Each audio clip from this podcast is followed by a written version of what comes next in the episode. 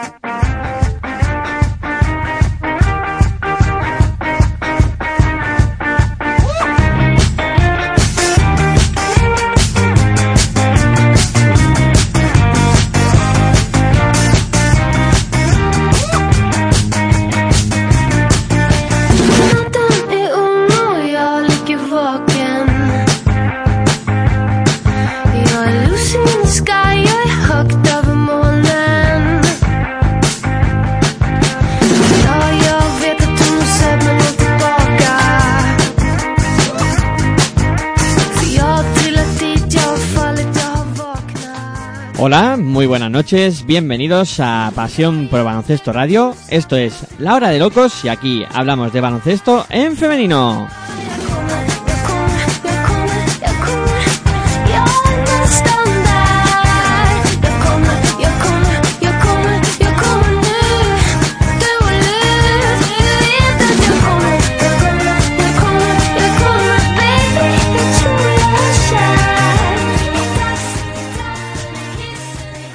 Nos podéis escuchar a través de nuestra web en www.pasionporbaloncestoradio.com y también a través de los dispositivos móviles, eh, tanto por nuestra aplicación eh, que podéis descargar de manera totalmente gratuita en Play Store, ponéis Pasión por Baloncesto Radio y ahí aparecerá, como también a través de TuneIn Radio, aplicación que también podéis descargar en el Play Store.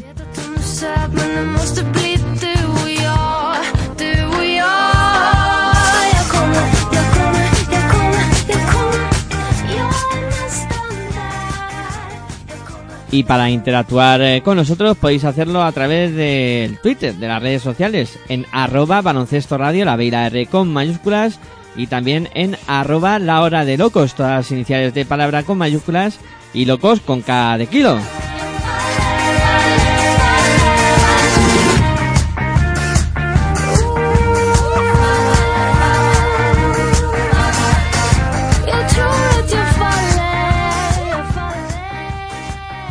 Hola, muy buenas noches y bienvenidos una semana más a la hora de locos aquí en Pasión por el Baloncesto Radio, turno para hablar de baloncesto en eh, femenino. Eh, estamos llegando ya al eh, final de las eh, competiciones, eh, ya queda poquito para que descubramos eh, de quiénes serán los equipos que jueguen en playoff en Liga Día, quiénes serán los que jueguen la fase de ascenso en Liga Femenina 2 y quienes también descenderán en Liga Día y en la Liga Femenina 2. Eh, hoy pues empezamos el programa como siempre, a los mandos de todo Aitor Arroyo para que suene esto lo mejor posible y que llegue a vuestros oídos con la mejor calidad, con la calidad que os merecéis y tras los micrófonos pues Miguel Ángel Juárez que os saluda y va a saludar también a los que me acompañan hoy para hacer este programa. Tenemos eh, por aquí a Nano Ameneiro. Muy buenas noches, Nano, ¿qué tal? Miguel Ángel, muy buenas noches. Aitor, muy buenas noches. Un saludo también a, a todos los oyentes y especialmente a, a Virginia y a José Mari, que hoy no nos pueden acompañar. Eh, bueno, ya he desvelado una, una de las claves del programa de hoy, que no van a poder estar Virginia Algora y José Mari Sierra con, con nosotros. Eh, vamos a saludar a Vieja Gloria. Muy buenas noches, Vieja Gloria, y bienvenida una semana más. Hola, buenas noches, muchas gracias. Pues sí, se va a hacer raro, ¿no? No tener a Vir ni a José Mari, pero vamos a ver qué tal nos sale. Pues nos saldrá bien, seguro que sí. Y también tenemos por aquí a Tony Delgado. Muy buenas noches, Tony, ¿qué tal? Muy buenas noches. Pues mal, porque no están José Mari ni Vir, pero bueno, tenemos aquí un surtido de gente también que son muy cracks. Nano, que, que lleva mil años en el baloncesto femenino, 999, y Vieja Gloria, que, que yo no sé de dónde saca tiempo para, para editar esos vídeos de esas jugadas espectaculares de los partidos. Bueno, pues con todo esto arrancamos, eh, como siempre, pues en este caso Eh, vamos a repasar lo acontecido en la jornada número 24 de la Liga Día, ante penúltima jornada que los resultados han sido los siguientes. El eh, Perfumerías Avenida se imponía a IDK Guipúzcoa en la cancha de, de IDK por eh, 58 a 80. Victoria contundente del equipo de Perfumerías Avenida en el eh, partido que enfrentaba a Guernica Vizcaya contra Campus Promete Liga Femenina 1, pues victoria para las visitantes, para Campus Promete eh, por 62 a 70. Una victoria eh, para Campus Promete que, que intentaba el, milagro ¿no? en, ese partido. Eh, luego tenemos la victoria del Naturale Araski ante Nissan Alcáceres Extremadura por 70 a 58 en esa zona media de la clasificación. Esta victoria ya hacía que el conjunto de Extremadura pues ya no tenga opciones eh, matemáticas para luchar por los eh, playoffs. Eh, también tenemos la victoria contundente del Star Center Uniferrol contra Cádiz Seu por 77 a 62 y también la victoria contundente de, aunque no tanto, del Spar City Girona ante Snap Femení San Adrià. 76 para Girona, 69 para San Adrià. Y la primera victoria de estudiantes que llegaba en su enfrentamiento contra Quesos el Pastor, Movistar Estudiantes 76, eh, Quesos el Pastor eh, 64. Y por último, el duelo entre embutidos eh, Pajariel contra Manfitter se resolvía con la victoria del conjunto de Zaragoza por 59 a 87. Eh, después de repasar estos eh, resultados, la clasificación a solo falta de dos jornadas para que lleguemos a la finalización de la liga regular, pues está de la siguiente manera. Perfumerías Avenidas primero con 23 victorias y una derrota. Segundo, Spar City Leaf Girona con 21 victorias y 3 eh, derrotas. Manfilter es tercero con eh, 18 victorias y 6 eh, derrotas. Cuarta posición para Star Center Uniferrol con 17 victorias y 7 derrotas. Quinta plaza para IDK Guipúzcoa con 13 victorias y 11 derrotas. De sexta plaza para Lointe Guernica, eh, que está con 12 victorias y 12 derrotas, al igual que Cádiz Laseu, eh, que es séptimo, ahora mismo fuera de playoff también con 12 victorias y 12 derrotas. Snap Femení San es octavo con 11 victorias y 13 derrotas. En eh, novena plaza y como he dicho ya sin opciones para llegar a los eh, playoffs, pues eh, tenemos al eh, Nissan Alcáceres Extremadura con 10 victorias y 14 derrotas. Décima plaza para la Turare Alaraski con eh, 10 victorias y 14 derrotas también.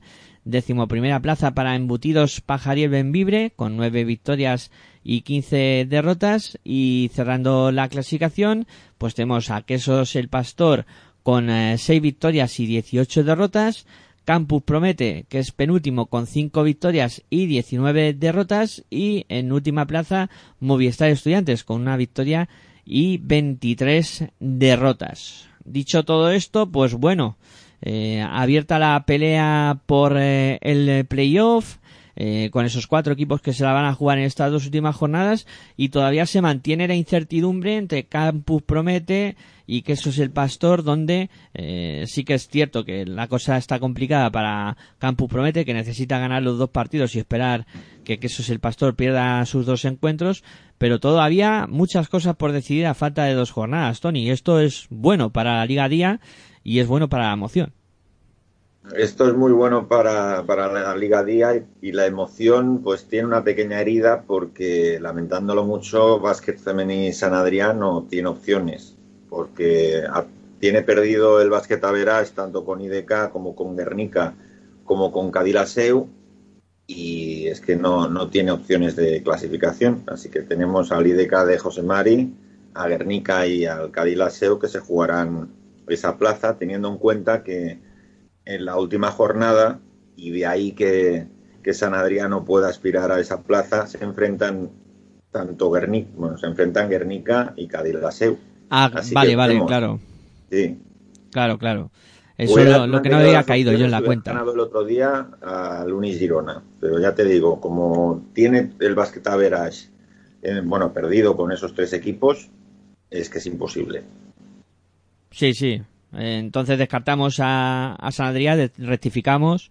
Eh, lo del calendario es muy importante, eh, hay que conocerlo bien para, para no cometer estos errores, ¿no? Y, y es verdad, claro, al enfrentarse eh, Vizcaya y, la SEU, los dos con 12, eh, cualquiera de los dos va a llevar a 13 victorias, que va a ser el, el, número de victorias mínimo que va a marcar el corte y claro, San Adrià ganando los dos partidos llegaría a 13 y con el Basquedaveras empatado pues es imposible para, para San Adrià clasificarse.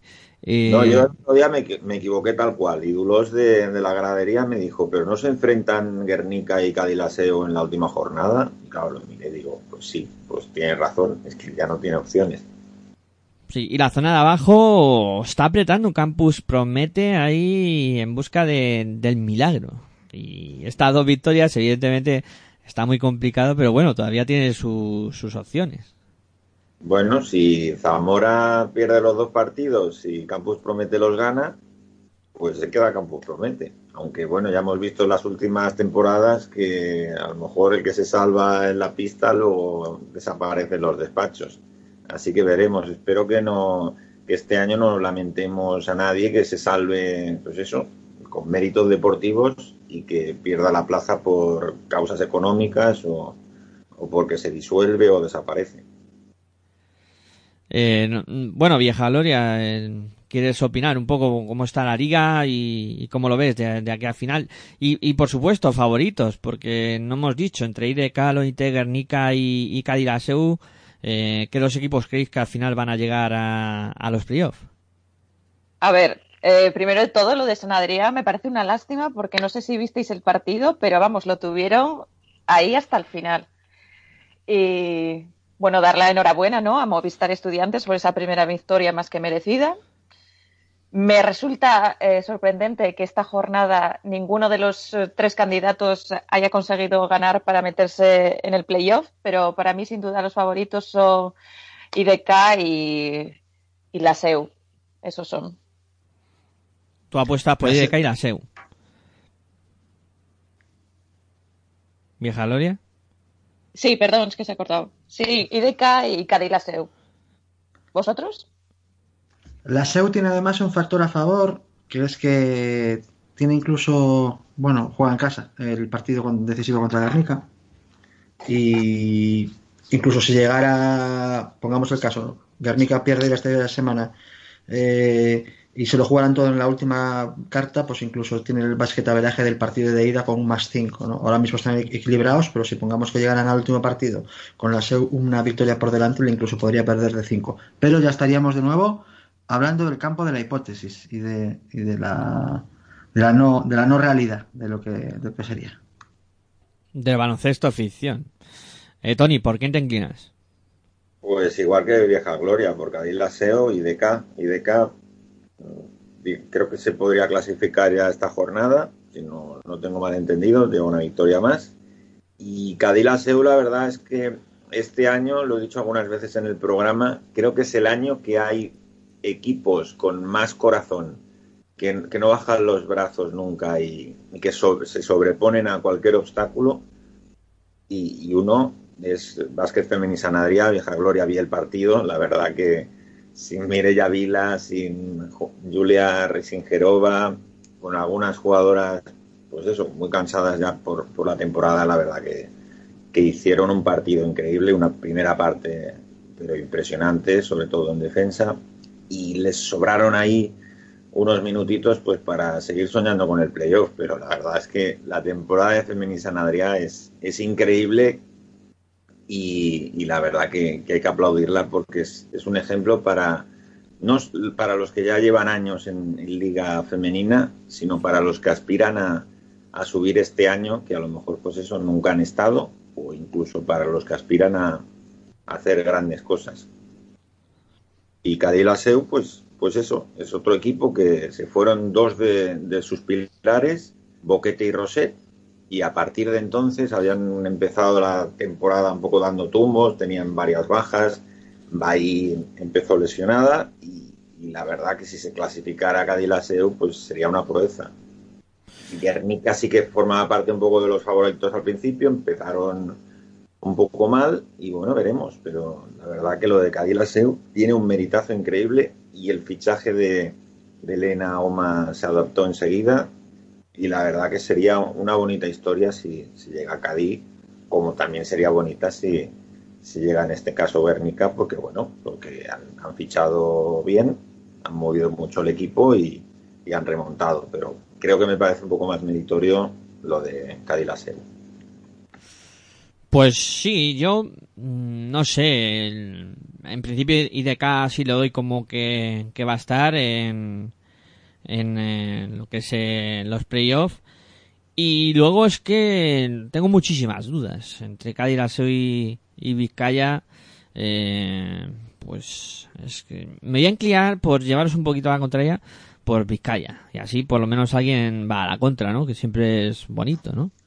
Me apuntan por vía interna que me había equivocado yo en un dato, y es que el partido decisivo Guernica-Cadillac es en Guernica, no es en, no es en la, la SEU. Es en Guernica, ¿no? En Guernica. Maloste, cuidado con Maloste. ¿Hace rectificar esto vuestra opinión? La mía Pues la para mía nada. sí, pues la mía sí. La mía no. sí. Yo creo que eh, Cádiz soltó lastre con las argentinas y yo creo que eso, en vez de desfavorecerlas, eh, les empujó para arriba y yo creo que, que va a ser difícil que no entren ahora. Bueno, pues veremos, ¿no? La semana que viene ya estará todo mucho más claro eh, de cara a la última jornada. Eh, vamos a hacer una pausita y vamos a contactar con nuestro primer invitado el día de hoy, eh, Alberto Ortego, entrenador de, de Estudiantes, que enseguida pues estará en las ondas de Pasión por Baloncesto Radio. Venga, una pausita y enseguida con Alberto. Si sientes la misma pasión del mundo de la canasta como nosotros, escucha tu radio online de baloncesto. www.pasionporelbaloncestoradio.com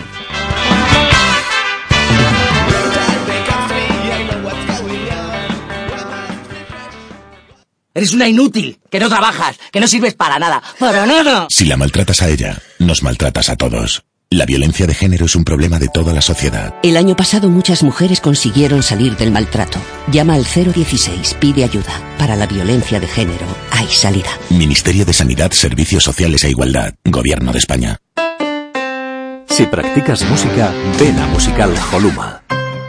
Musical Holuma. Venta de instrumentos y accesorios musicales, libros y partituras, material de sonido y amplificación. Todo lo necesario para cualquier nivel. También tenemos taller de reparación. Musical Holuma. En Valdemoro, Plaza Duque de Ahumada 9. Teléfono 91 895 41 22. 91 895 41 22. También artículos de regalo en Musical Holuma. Regala música. Regalo útil. Si sientes la misma pasión del mundo de la canasta como nosotros, escucha tu radio online de baloncesto. www.pasionporelbaloncestoradio.com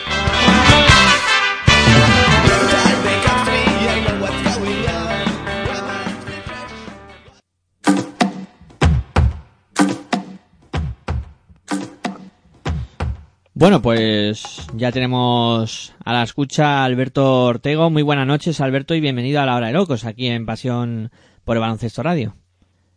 Hola, buenas noches. Bueno, en primer lugar, agradecerte que te hayas pasado por aquí para compartir un rato de charla de baloncesto en femenino. Y primero, bueno, preguntarte cómo está Movistar Estudiantes después de esa primera victoria conseguida. Imagino que el equipo se habrá quitado un gran peso encima.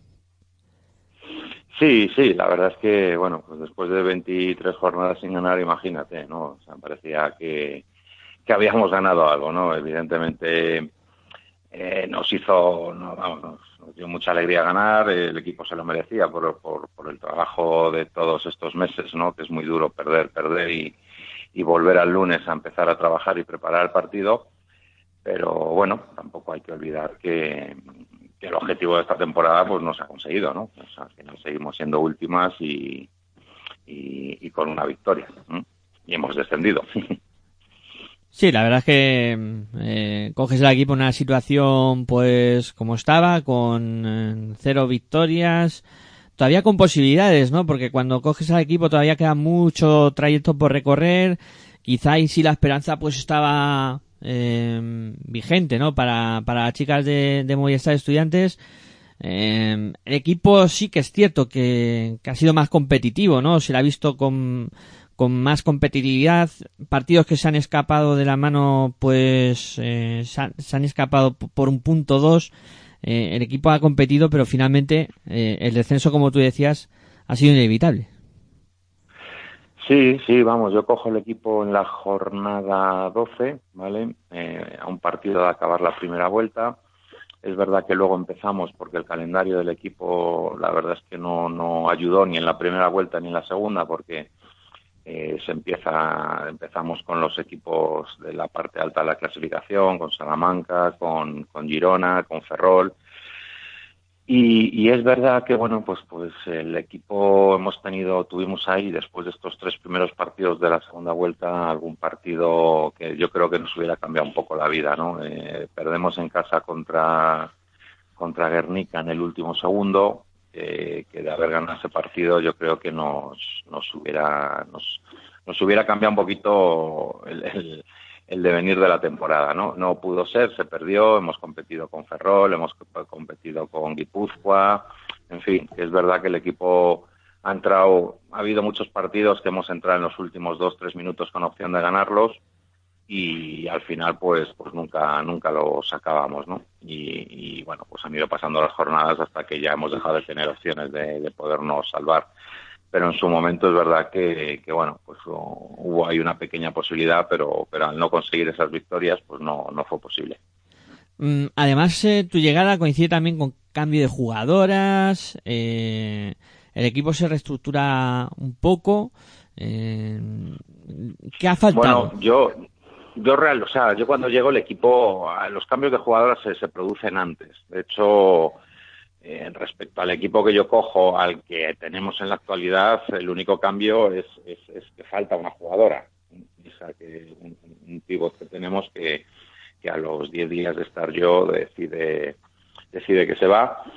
Y, y los cambios son los cambios de americana eh, se hacen antes de que yo antes de que yo entrara pero yo el equipo que cojo básicamente es el mismo que hay ahora menos una jugadora Sí, eh, ¿qué le ha faltado a estudiantes para, para haberse podido sal- salvar? Bueno, pues un poco de todo. Básicamente, lo primero es verdad que le falta un poquito de suerte, eh, sobre todo en esos partidos que estamos que estamos hablando, en los que es un cara o cruz y, y siempre salía cruz. Eh, bueno, le ha faltado quizá también un poquito de, de experiencia en la categoría. O sea, el equipo viene de, de hacer una excelente temporada el año pasado, ganando los, los últimos 18 partidos pero evidentemente la liga femenina no, no es la liga femenina 2, ¿no? Entonces quizá haya falta un poquito de, de, dar un paso adelante, de, de saber estar, de, de, experiencia, básicamente. Eh, luego, luego lo que te comentaba, es verdad que el equipo empieza perdiendo y, y, y, y como que las victorias empiezan a, o sea, no, no llegan, no llegan, no llegan, el equipo entra un poco en una sensación de impotencia, y, bueno, pues se va juntando todo, al final lo metes todo en una coctelera y, bueno, pues evidentemente la, el resultado no, ha sido el esperado, ¿no? Eh, luego, evidentemente, hay un, problema también, bueno, pues de presupuesto. Seguramente seamos el equipo con el presupuesto más bajo de la categoría. Y, bueno, pues eso al final no, eso no suma, eso algo, algo penaliza también, ¿no?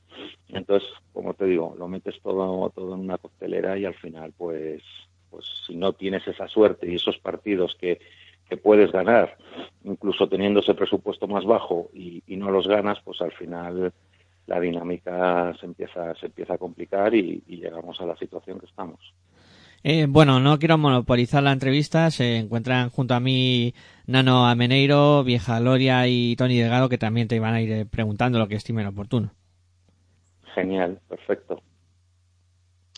Hola, buenas noches. Soy Vieja Gloria. Mira, estaba aquí eh, charlando con José Mari, que es otro de nuestros colaboradores que no puede estar, y estábamos los dos pensando que tú crees que la victoria que habéis conseguido se puede deber a que am, a que ya no había presión, ya estabais descendidas. ¿Crees que eso ha podido influir?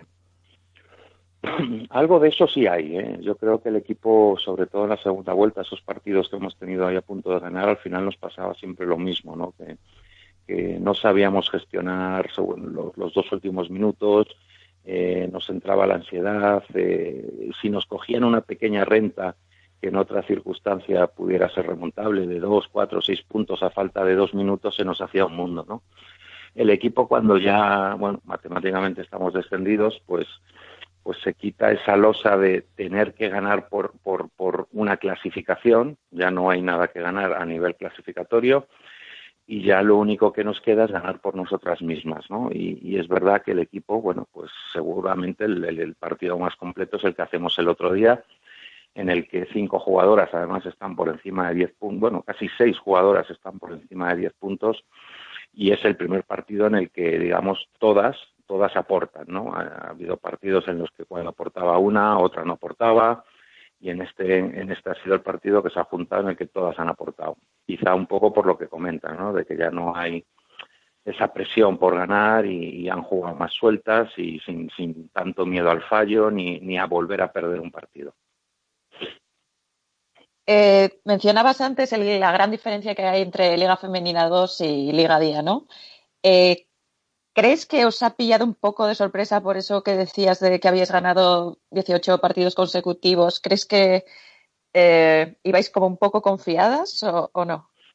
No, no, no, porque además, hombre, el club ya ha vivido estas situaciones. O sea, no, nosotros sabíamos el, o el club en ese momento sabía perfectamente el nivel de liga femenina. Lo que pasa es que, bueno, viene de un proyecto ganador, viene de un proyecto en el que en el que se han ganado todos los partidos, en el que se asciende por méritos propios y desde el club yo creo que se entiende y con muy buen criterio de, bueno, pues, pues se han ganado lo que se han ganado en la cancha, hay que darle continuidad. Y, y, y, entonces, bueno, pues seguimos apostando por el bloque, se sigue apostando por las mismas jugadoras, que son las que se lo han ganado y tienen derecho a disfrutar lo que se han ganado. Y, y, nada más. ¿Qué ocurre? Pues bueno, pues es verdad que el salto se ha visto que es, que es elevado, ¿no? Y, y lo que comentaba antes, ¿no? Si, además a eso le añades que, bueno, pues, pues a ese grupo, como ha podido ocurrir con otros equipos que han ascendido, pues se la ropa a lo mejor de, de un mayor presupuesto, pues es más fácil, ¿no? En nuestro caso, bueno, pues eh, y con buen criterio se ha gastado el dinero que había, si no hay más no se puede gastar más, no es en ningún momento ningún reproche, simplemente que es el dinero que hay y, y el que hay se ha gastado, pero bueno, mm, insuficiente ahora mismo para, para el nivel que, que, hay en Liga Femenina a nivel, a nivel presupuestario. Y otra cosa te quería preguntar es que yo soy muy fan de la generación que es sub-20 ahora, ¿no? Y entonces quería que me contaras un poco cómo has visto a Paula Gainzo. Yo creo que ha tenido un crecimiento espectacular, ¿no? Espectacular, sí. sí. Ahora mismo, bueno, para nosotros es una jugadora referencia. Seguramente la jugadora que más minutos ha jugado, una jugadora que, está en siempre en, prácticamente en dobles dígitos eh, y bueno, pues con un futuro tremendo. Ah, yo creo que, que, Paula va a ser una jugadora dominante en Liga Femenina aquí a la vuelta de la esquina, ¿no? Es una jugadora que muy buena reboteadora, mm, cada vez hace más cosas en ataque, muy buena mano, en fin, yo creo que, que tiene va a llegar hasta hasta donde quiera llegar, pero pero tiene mucho potencial y, y para nosotros ahora mismo, bueno, pues es, es, la jugadora referencia interior, nuestra máxima reboteadora y, y bueno, una jugadora vital, ¿no? Buenas noches, soy Tony Delgado, un placer. Hola, buenas noches, igualmente. Tal, hombre? Te, se habla mucho, en, hay una cosa que me llama mucho la atención en el baloncesto femenino, hay equipos que dicen somos los que tenemos menos presupuesto, otros que dicen somos los que tenemos más y lo, los otros son los segundos, pero nunca se dan cifras. ¿Qué, ¿Qué presupuesto tenía este año estudiantes para la sección femenina? Pues a ver, yo tampoco te creas, yo soy el entrenador. yo no me sé exactamente eh, los salarios de las jugadoras ni, ni, quiero saberlos, ¿no? Eh, pero bueno, un presupuesto de equipo, ya te hablo, no te hablo de salarios, te hablo de salarios, te hablo de viajes, te hablo de, de, en fin, todo lo que cuesta un equipo, pues puedes estar por debajo, nosotros seguramente por debajo de 200.000 euros al año. Ya te digo, no, es un- no son, son salarios, son casas, son viajes, son, bueno, en fin, todo lo que cuesta, ¿no? El, el resultado, el resultado final de todo lo que ha costado el equipo. Eh, y, y, bueno, pues más o menos nos podemos mover en esas cifras, ¿no? O sea, pero entonces estás seguro que sois los que tenéis menos o, o es una suposición?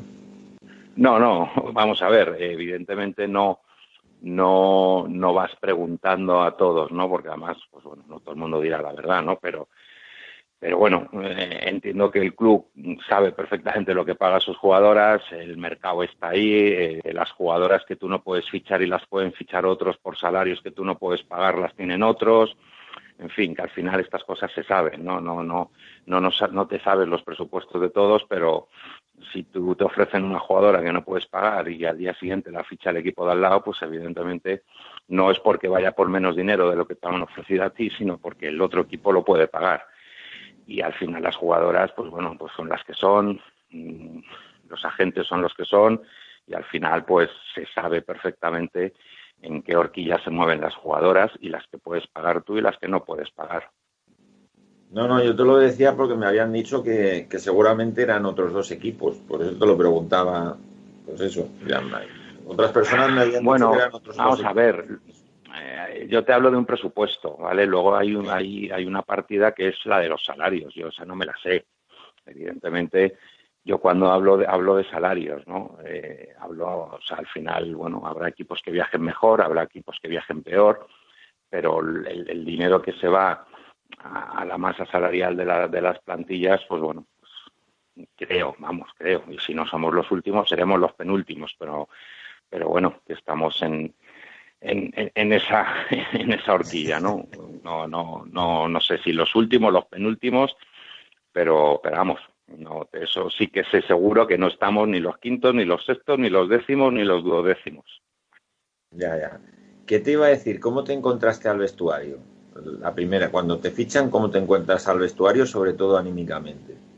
Pues mira, sorprendentemente, muy bien, muy bien. Puede sonar un poquito raro, ¿no? Pero bueno, es verdad que yo iba con la idea de decir, jo, me encuentro un equipo, pues anímicamente seguramente mal, 12 derrotas seguidas, baja autoestima y, y sorprendentemente, pues me encuentro un equipo que efectivamente, pues no lo está pasando bien, porque, porque no es del agrado de nadie llevar 12 en ese momento, 12 partidos perdidos, pero bueno, un equipo que yo creo que lo que le ha salvado, porque es un equipo en el que siempre ha habido buen ambiente, lo sigue habiendo, siempre ha habido ganas de trabajar los lunes después de las derrotas, no había malos rollos, todo lo contrario, eh, y yo creo que parte de, del poder haber aguantado toda la temporada viene un poco por, por ese, ese buen ambiente, ¿no?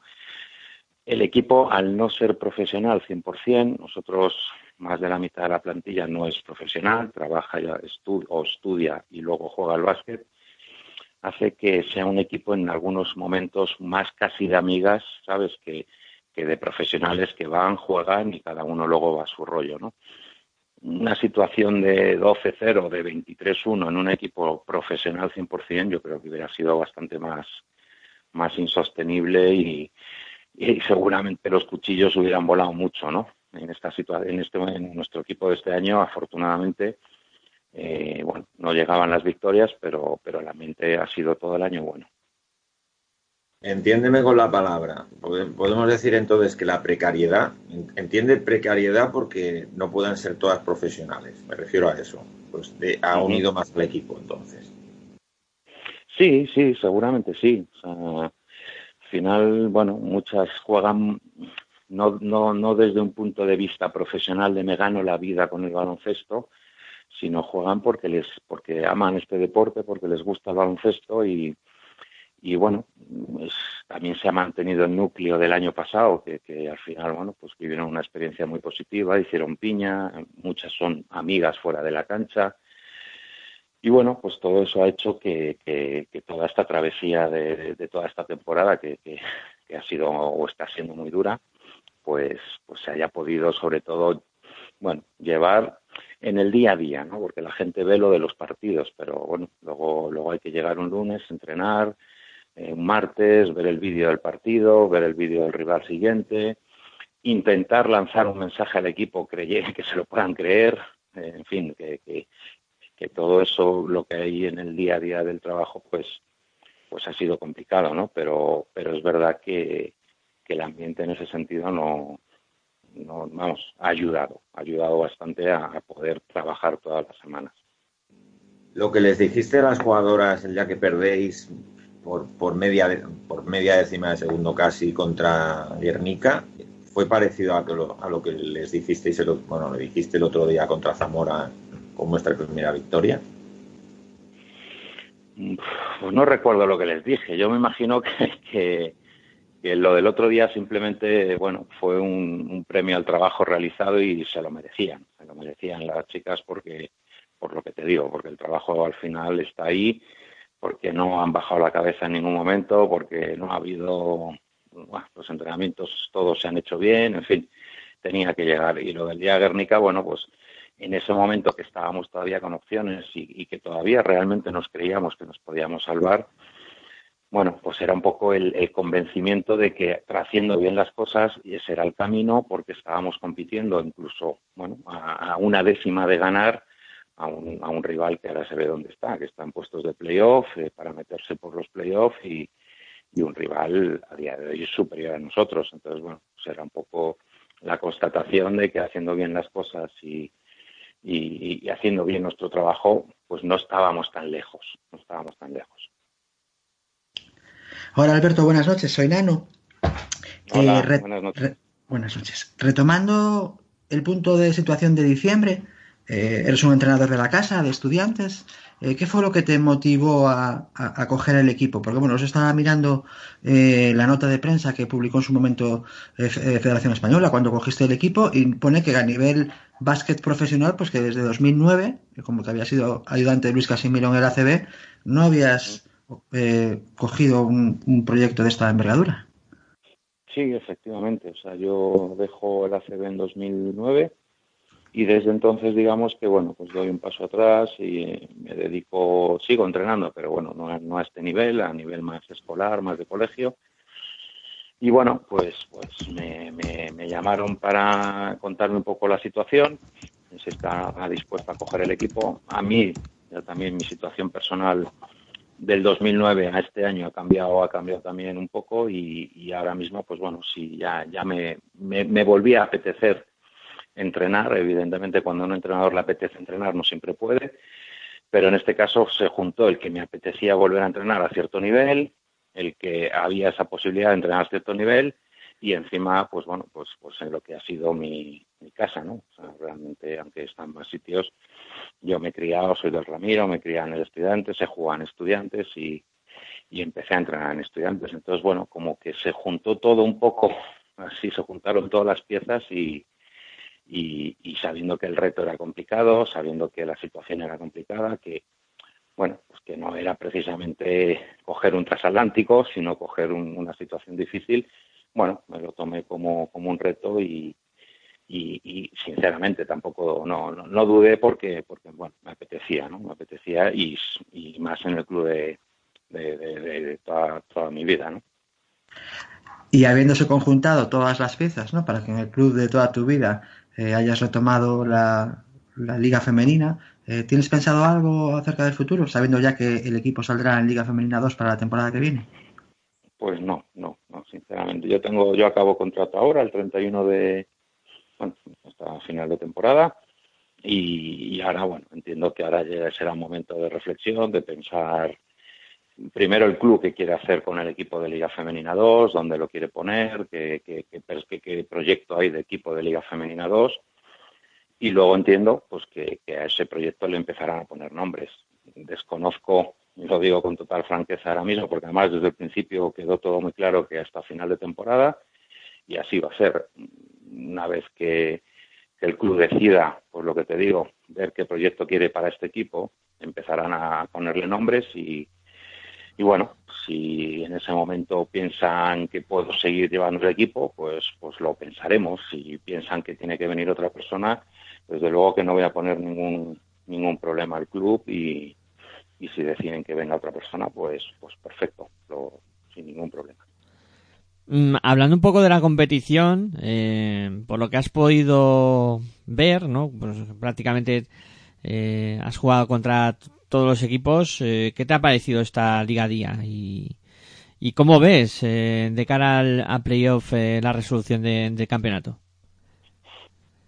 Bueno, a la última pregunta, pues te diría que desgraciadamente lo veo decantado, ¿no? Me gustaría que hubiera un poquito más de, de incertidumbre. Eh, obviamente yo creo que si Perfumerías hace bien su trabajo, es un equipo que, que va a ganar la liga, ¿no? Me gustaría eso, que, mm, que aunque Girona ha hecho una gran temporada, ahora mismo le veo todavía un escalón por debajo al 100% Salamanca, ¿vale? O sea, tendría que Salamanca tener un playoff malo, hacer partidos que no se corresponden ahora mismo con su calidad para que Girona pueda ganar.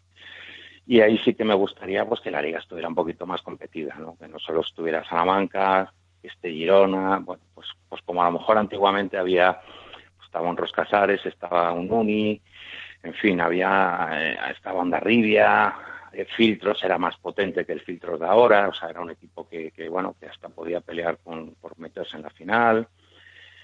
Bueno, mm, sí que me gustaría que, que fuera un poquito más, más competida en eso, ¿no?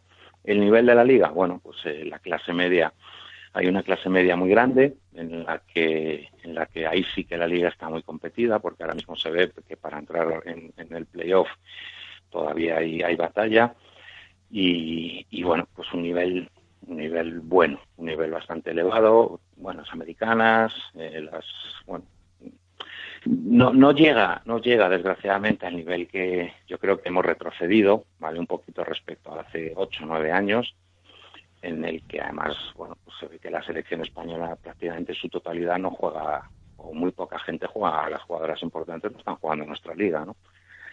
Entonces, bueno, yo creo que ahí hemos perdido un poquito, sinceramente, ¿no? Eh, Pero, pero también es verdad que de hace tres, cuatro años ahora, pues también la liga ha mejorado, hay mucha más repercusión, tenemos más seguimiento, se televisan partidos, en fin, yo creo que vamos por la, por el camino bueno y, y bueno, y me gustaría pues que a dos, tres años pues, pues aparecieran esos equipos que, pudieran también pelear por la liga y, y que siguiéramos con este crecimiento de- del baloncesto femenino. El- y el tema de, la Copa de la Reina, eh, que se juega a 6, ¿verías la ampliación a 8 como algo mejor? ¿O cómo lo ves? Yo, mira, la competición yo la tengo claro y no porque ahora, o sea, la tengo claro desde siempre. Yo creo que tiene que ser una Copa 8, yo creo que la Liga 14 me parece un error, es mi punto de vista, es una liga corta, es una, una liga no, una liga interesante no puede acabar el 30 de marzo, tiene que ser una liga de 16 o 18 equipos, porque además yo creo que ahora España sí, o sea, la- sí, sí tiene equipos. Eh, la Liga 14 se produce cuando viene toda la crisis y no hay tantos proyectos que puedan salir.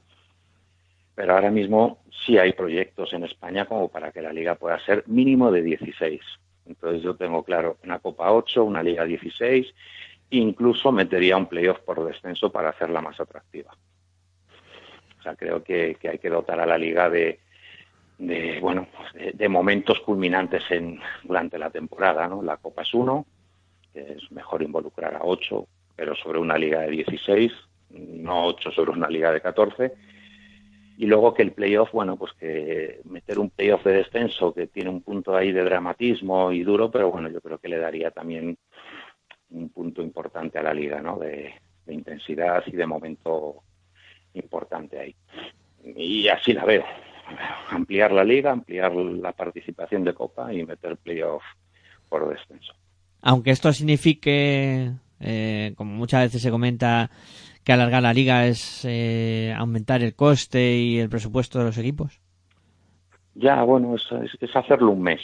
O sea, todo esto que te estoy contando, yo creo que en un mes se podía meter, porque, bueno, se puede haber sistema de competición en el que de una fase a otra pudieran valer resultados, se pueden hacer dos grupos de ocho, en fin, hay, hay mecanismos para que ampliando la liga, eh, pues pueda, sí, ampliar la liga un mes más. Pero bueno, si queremos tener un producto atractivo, pues tendremos que hacer el esfuerzo de- de todos tener un mes más. Al final, que una jugadora deje, acabe la liga el 31 de marzo y ya hasta septiembre no empiece otra vez a hacer su pretemporada, estamos hablando de cinco meses, cinco, es que es una barbaridad. O sea, que, que creo que ahí todo el mundo tiene que hacer el esfuerzo por, por el producto, por la liga, por, por, por el aficionado, por los patrocinadores, en fin, que, ninguna liga, ninguna liga acaba en marzo.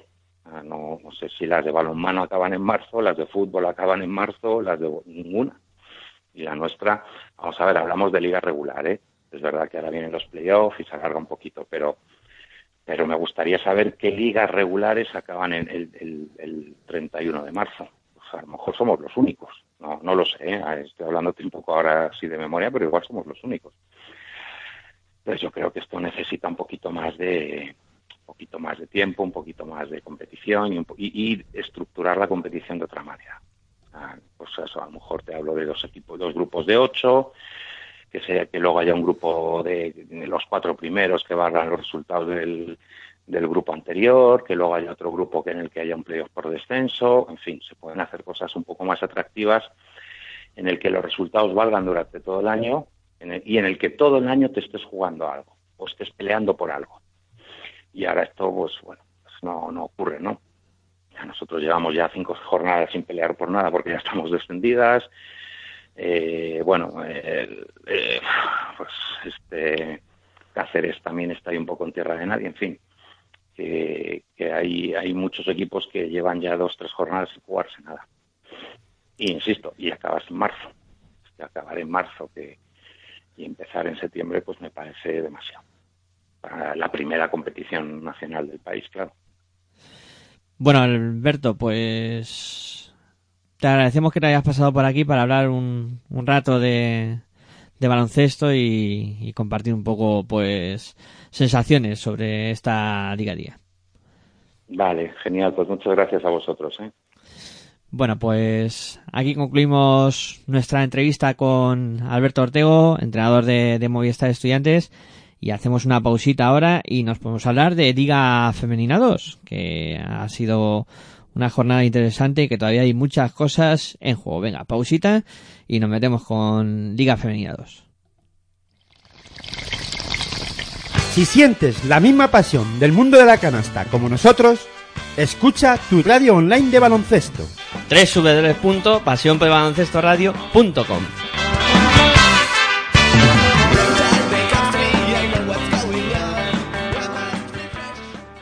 ¿Has fijado la ropa de tus amigas? ¿Por qué siempre tiene que ser mi mujer la más fea? Si la maltratas a ella, nos maltratas a todos. La violencia de género es un problema de toda la sociedad. El año pasado muchas mujeres consiguieron salir del maltrato. Llama al 016, pide ayuda. Para la violencia de género hay salida. Ministerio de Sanidad, Servicios Sociales e Igualdad. Gobierno de España. Si practicas música, ven a Musical Holuma.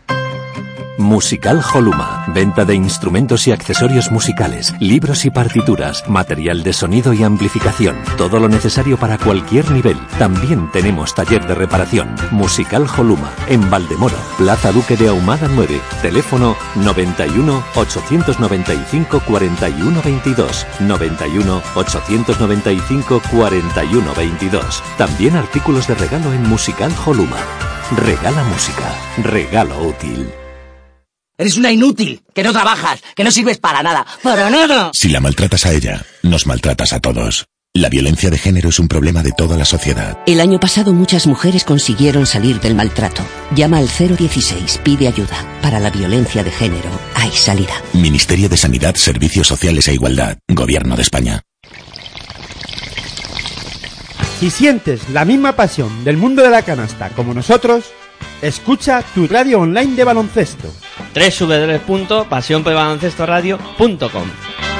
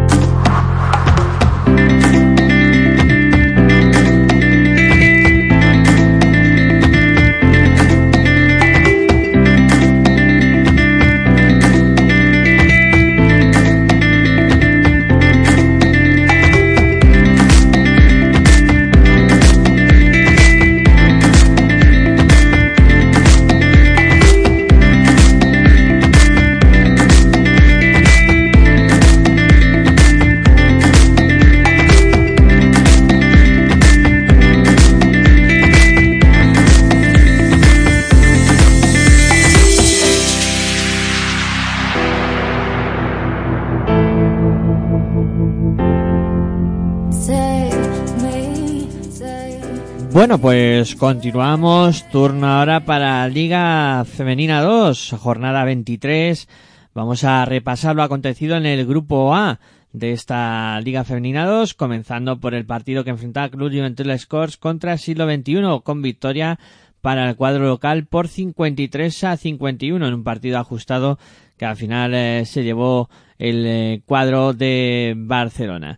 El ascensor Estresa Basket Mar Gijón conseguía la victoria también ante Universidad de Oviedo Unión Financiera por 78 a 73 que Megal Cortegada vencía en su pista al Real Club Celta Zorca por 83 a 72 el eh, conjunto de Real Club Celta Zorca que eh, perdían en su visita ante el eh, Megal Cortegada en el eh, partido que enfrentaba al Barça CBS contra Durán Maquinaria Ensino, victoria del conjunto de Ensino, eh, con eh, el resultado de 65 a 75, otra victoria más para el conjunto de, Ensino que está en un nivel de juego espectacular el eh, conjunto de Inmobiliaria Víctor Tuñalba se imponía en su propia pista al Club Baloncesto Arsil por 82 a 53. Victoria contundente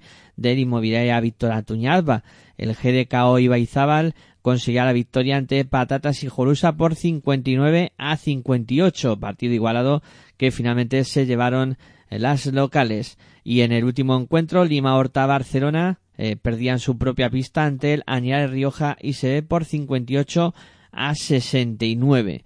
Eh, después de todo esto, la clasificación del grupo A queda de la siguiente manera.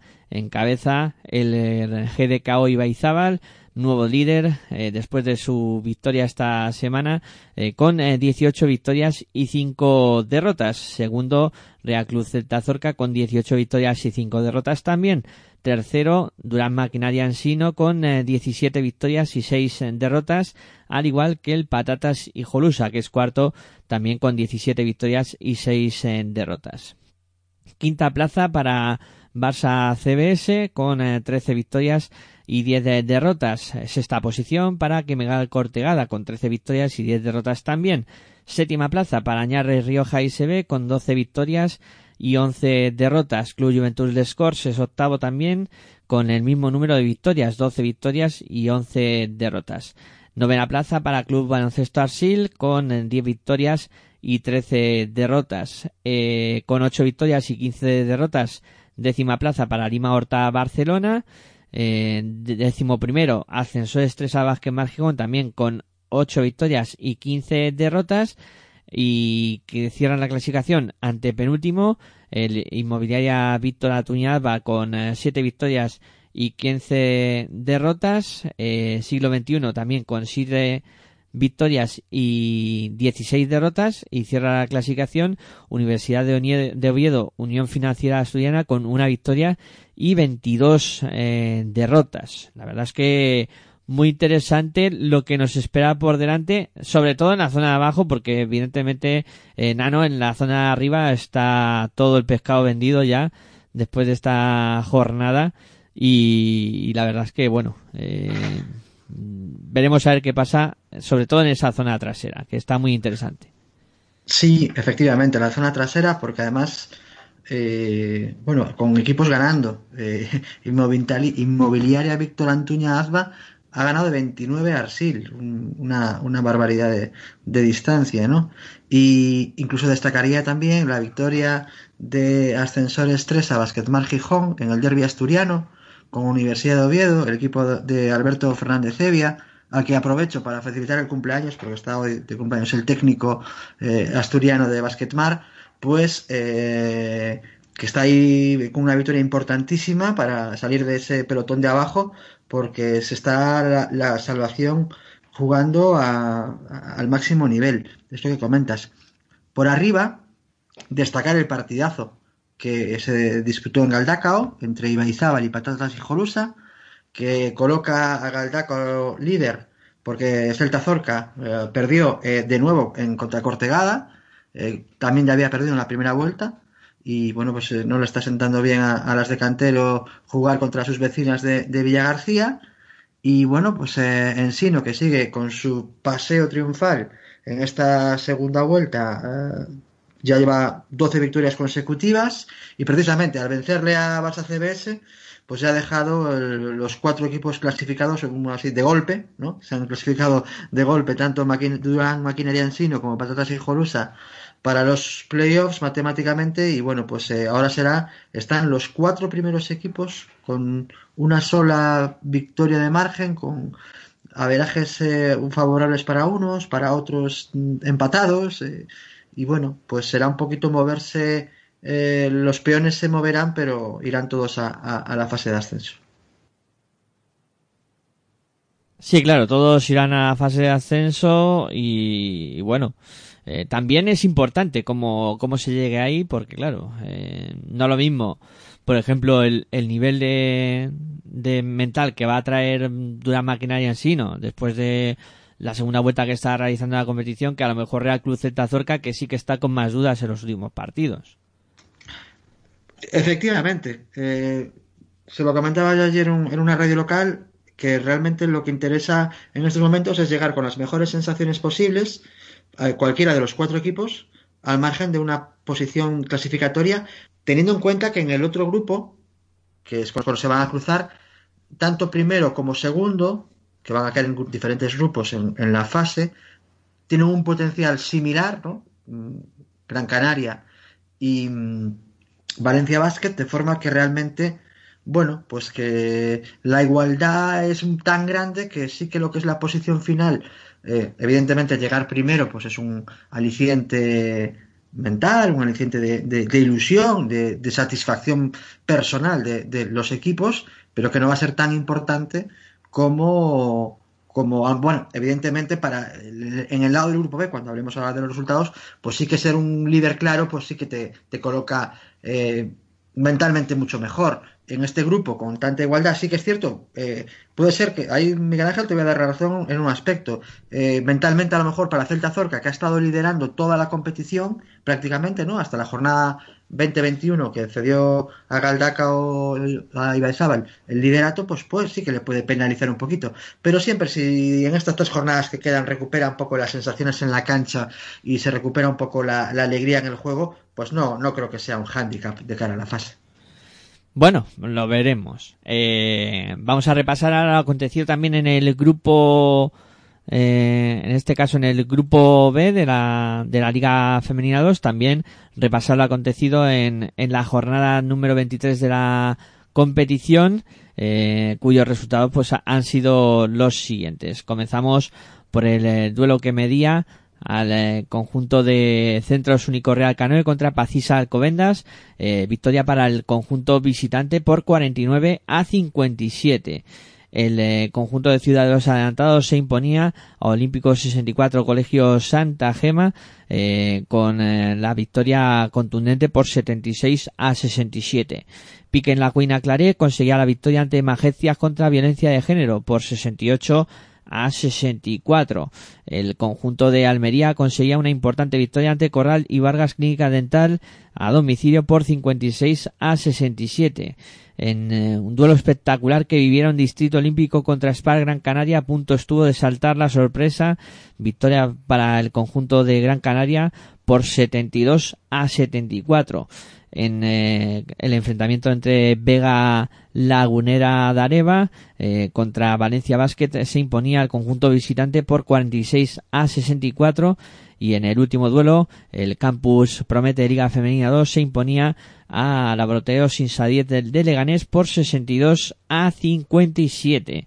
Eh, después de todo esto la clasificación queda de manera pues eh, encabezándola eh, una semana más, eh, en este caso el conjunto que siempre ha estado dominando, el, el Spar Gran Canaria, con mano de hierro dominando esta competición con eh, un total de 19 victorias y perdón, de 22 victorias y dos derrotas. Segunda posición para Valencia Basket con 20 victorias y 3 eh, derrotas. Tercera posición para Ciudadanos Adelantados con 17 victorias y 6 derrotas. Cuarta plaza y cerrando ahora mismo ese- esos equipos que irían a la fase de ascenso, Piquen la Guina Claret con 16 victorias y 7 derrotas. Con 15 victorias y 8 derrotas está Laboratorio Sin Salir de Ganés.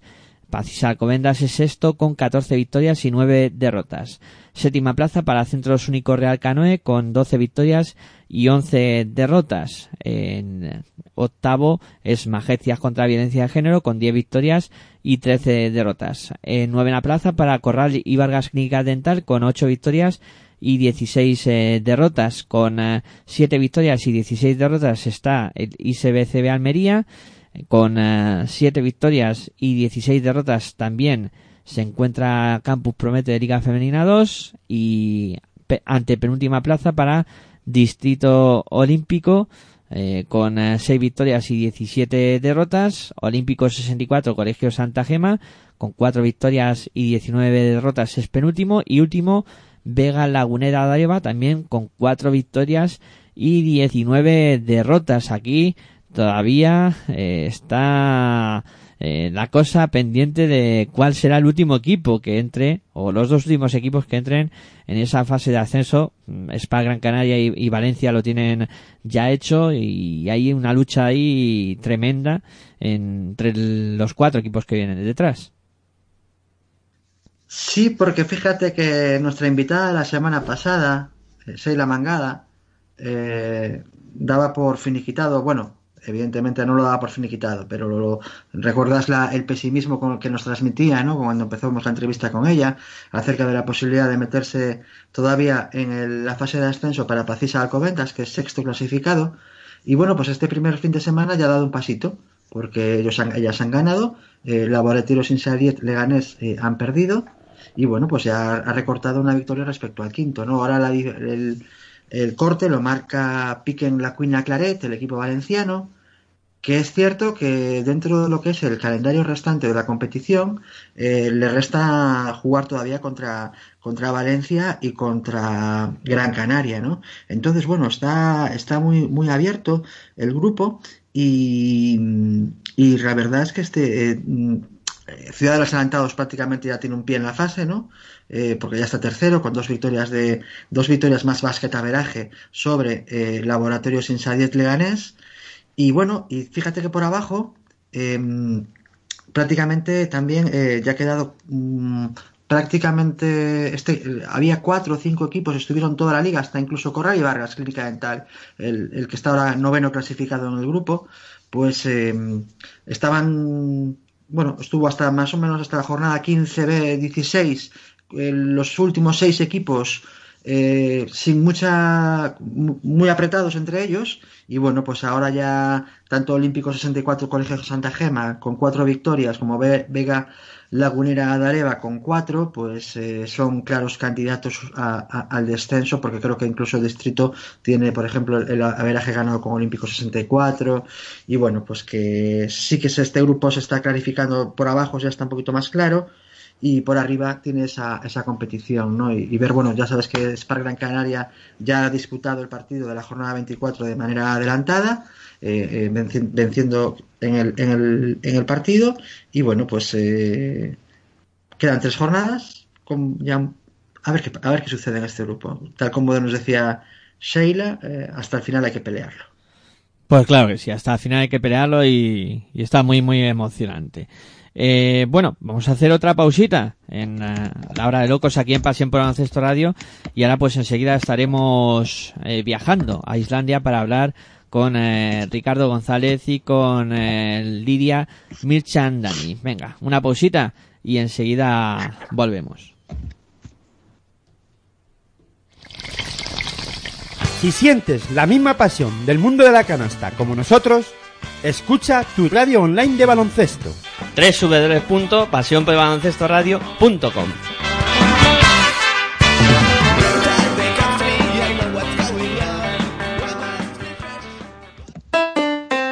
Si practicas música, ven a Musical Holuma.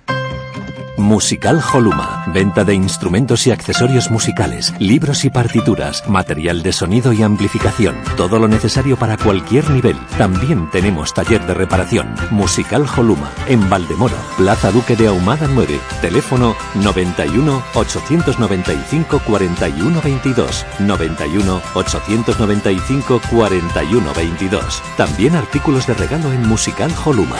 Regala música. Regalo útil. ¿Has fijado la ropa de tus amigas? ¿Por qué siempre tiene que ser mi mujer la más fea? Si la maltratas a ella, nos maltratas a todos. La violencia de género es un problema de toda la sociedad. El año pasado muchas mujeres consiguieron salir del maltrato. Llama al 016, pide ayuda. Para la violencia de género hay salida. Ministerio de Sanidad, Servicios Sociales e Igualdad. Gobierno de España. Si sientes la misma pasión del mundo de la canasta como nosotros, escucha tu radio online de baloncesto. www.pasionpelbaloncestoradio.com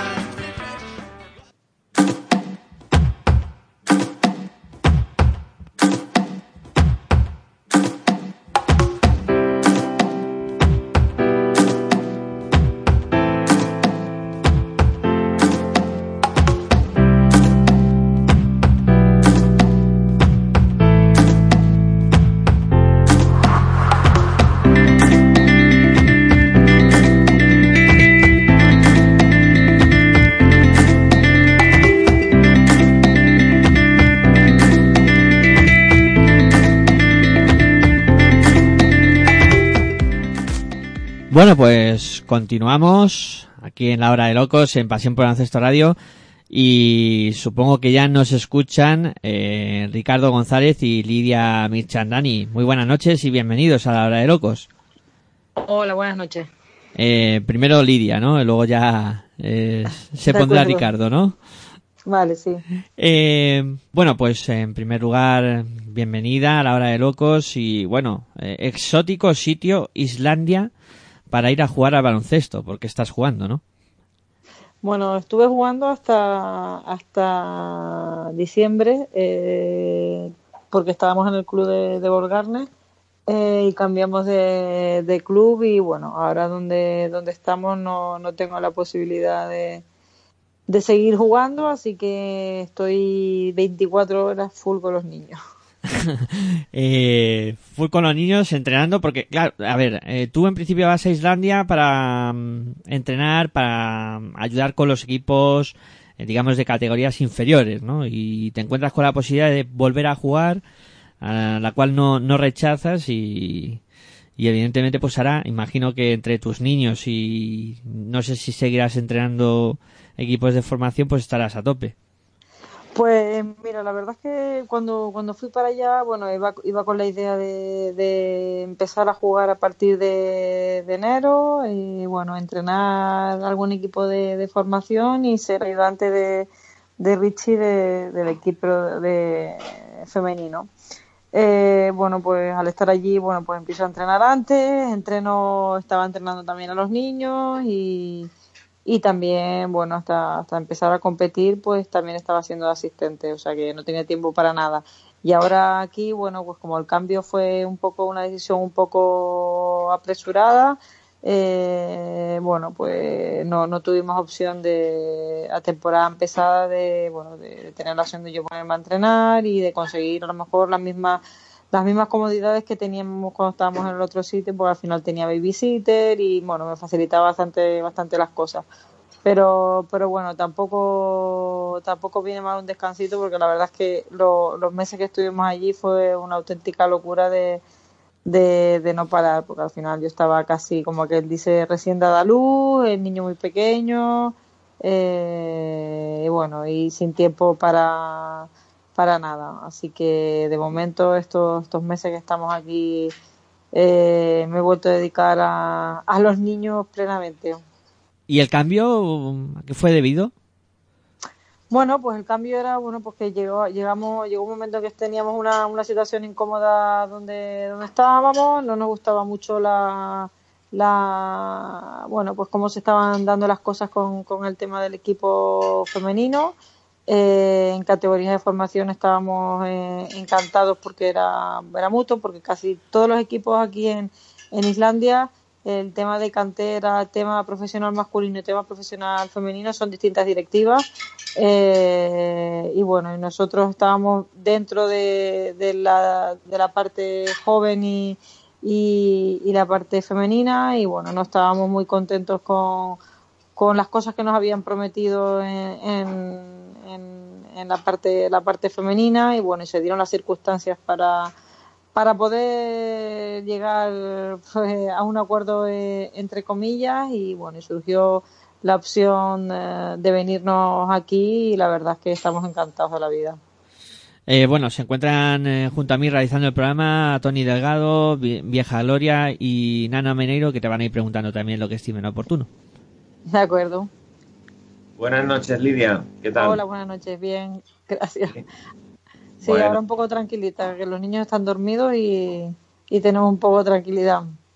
Me alegro. Se oyen por ahí unos ruidos. No sé si Richie está por ahí lavando los platos o algo.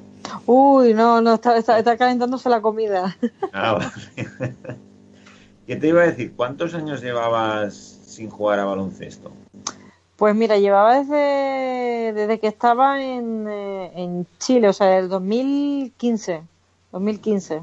2015 yo dejé de jugar, eh, pues me quedé embarazada en septiembre, sobre agosto.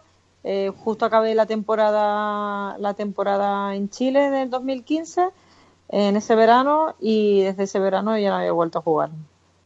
Pero tenías mono de baloncesto todavía. Sí, la verdad es que bueno, lo tenía y lo, y lo tengo, la verdad, porque ya le dije a Richie, digo, ya después de haber empezado antes de tiempo, de haber cogido ya otra vez el ritmo de entrenamientos y demás y volver a parar, eh, bueno, pues la verdad es que, que, que lo echaba en menos y sobre todo porque, bueno, era por un tema más que nada de, de- de querer ser madre eh, y bueno, cuando te viene de una manera así un poco obligada, eh, es distinto a que lo tengas que dejar porque, oye, pues porque tu cuerpo no da más de sí o porque estás cansada.